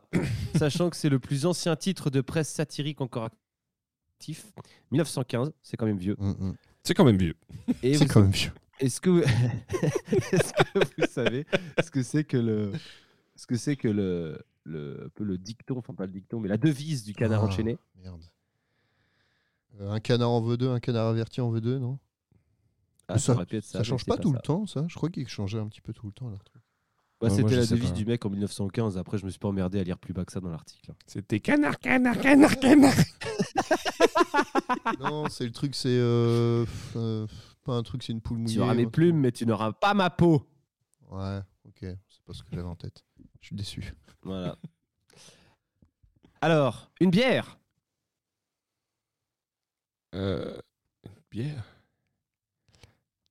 Et en anglais? Non. Euh, Peut-être. Non, non, non, non, c'est belge. C'est un nom, enfin, il y a canard en français dedans? Non. Hmm, La y a gouze? Ni canard, ni. Hmm. Non, il y a ni canard, ni duck dans le nom. Oh. Ça ressemble un peu au prénom de Romain Canard. Ah, la couac. Ah Ouais, la bah oui, la couac. Quel Ça con. aucun rapport. Ça y est, on revient au niveau du jeu de la dernière fois. Là, ça y est. Un ascenseur Otis Oh, super Oh, il y a des canards autistes. Quoi Qu'est-ce qu'il dit Ah la CNIL Allez, le- on est au, au au dé dernier. Un magazine. Chasse et pêche Non. Canard PC. Oui. ouais, Canard Oui, oui, PC, oui. il aurait En dû plus, le je suis trouver, abonné, Tristan, hein. il aurait dû le trouver. en plus, il est abonné. Me suis rabonné Et le pour le dernier- podcast. Une star de série. Qu'on pouvait voir quand on était petit. à la Daffy télé. Duck. Mais ça doit être beaucoup plus vieux que ça. Non. Ah Bah, excuse-moi. Euh, Oui, bah oui, bah c'est pas à lui que je pensais. Ah, tu me donnes un point quand même. c'est pas un dé- une star, une star. Alors ok, une star C'est de humaine. série qui n'est pas un dessin animé. Donc, c'est un humain. Hmm. Non, c'est un, ca- c'est un canard. Et c'est pas un dessin animé. Ah, Saturnin. Pas un dessin animé. Oh, Saturnin, putain Oh la vache Bien, ouais, Tristan. Il y a aussi le Et canard sachez dans que Babe. Satur- C'est Raphaël C'est Raphaël. J'ai son nom. Je sais pas si c'est pas Je crois si que c'est ça. je crois que c'est ça. hein. J'ai revu un morceau de Babe derrière il y a pas longtemps. Genre, tu sais, les petites vidéos sur, Babe, ça- sur euh, des shorts ou les choses comme ça. Et à un moment, ils disent Ouais, regardez, c'est la fin de Babe, tu sais, quand il met les, les, les, Les brebis dans les le brebis l'enclos. dans, et qu'elles se, qu'elles se mettent bien nickel. Il n'y a pas un bruit là. Il y a pas un bruit. ouais. tout le monde ferme sa gueule. Mais c'est bien, babe. hein. J'aimerais bien le revoir en vrai. Bon, je pense que ça a mal vieilli, mais. Tu nous feras une critique de Babe dans le prochain épisode. Le prochain épisode, c'est sur les cochons. c'est exactement ça. Je vais pouvoir faire. Et il y en a un, il va faire ça sur la pétanque pour faire les, les cochonnets. Oh le bordel. Et l'autre, les films porno. Film cochon. Et donc, euh, et... et donc sachez que Saturnin s'appelait en anglais Dynamo Duck. Assez marrant, je Ah, trouve. c'était en anglais aussi. Ah. Je pensais que c'était franco-français. C'est un ça. rapport avec le saturnisme. Mais ouais. Non. Ça- c'est un humain qui a mangé du plomb et qui s'est transformé en canard. Bon, bah merci Pam. hein. C'est encore un, Voilà, c'est encore un grand jeu. C'est un chouette dossier, un chouette jeu. Un chouette jeu. hein. Ouais, ça va. hein. Ah non, mais moi, moi, euh, très content. Bon, on va, on va se quitter là-dessus du coup. Sur ce, sur mer- ce merveilleux euh, dossier jeu de Pam. Euh, Ouais, moi, je vais aller décéder. Ouais, c'est ça. bon, du coup, Pam, où est-ce qu'on peut nous retrouver? Sur Twitter, si ça existe encore. Sur le réseau social de Trump, d'ailleurs. Sur- sur- Oh Vous vous démerdez pour Eh, faire le Romain. compte. hein. Moi, je, je me démerde. Viens, Romain, on, on se fait un compte. voilà, suivez-nous. Fromic et Pam. Vous dites la vérité sur dites Tristan. bon, On Euh, fera un dossier sur Fromic et Pam de- deviennent complotistes. c'est ça. Bon, sachez qu'en tout cas, que, si, que ceux qui veulent la réponse à la blague de Pam doivent lui envoyer un message privé. Voilà. T'as une, blague cette fois, Pam Voilà. Ouais. Qu'est-ce que c'est qu'un trou dans deux... Non, deux trous dans un Deux trous dans un trou. Oh. Oh, Et baisse, c'est pas un cloaque dans un cloaque. Bon allez, on vous souhaite une bonne, une bonne euh, fin de journée, fin d'écoute, et puis à une prochaine. Salut tout le monde Bisous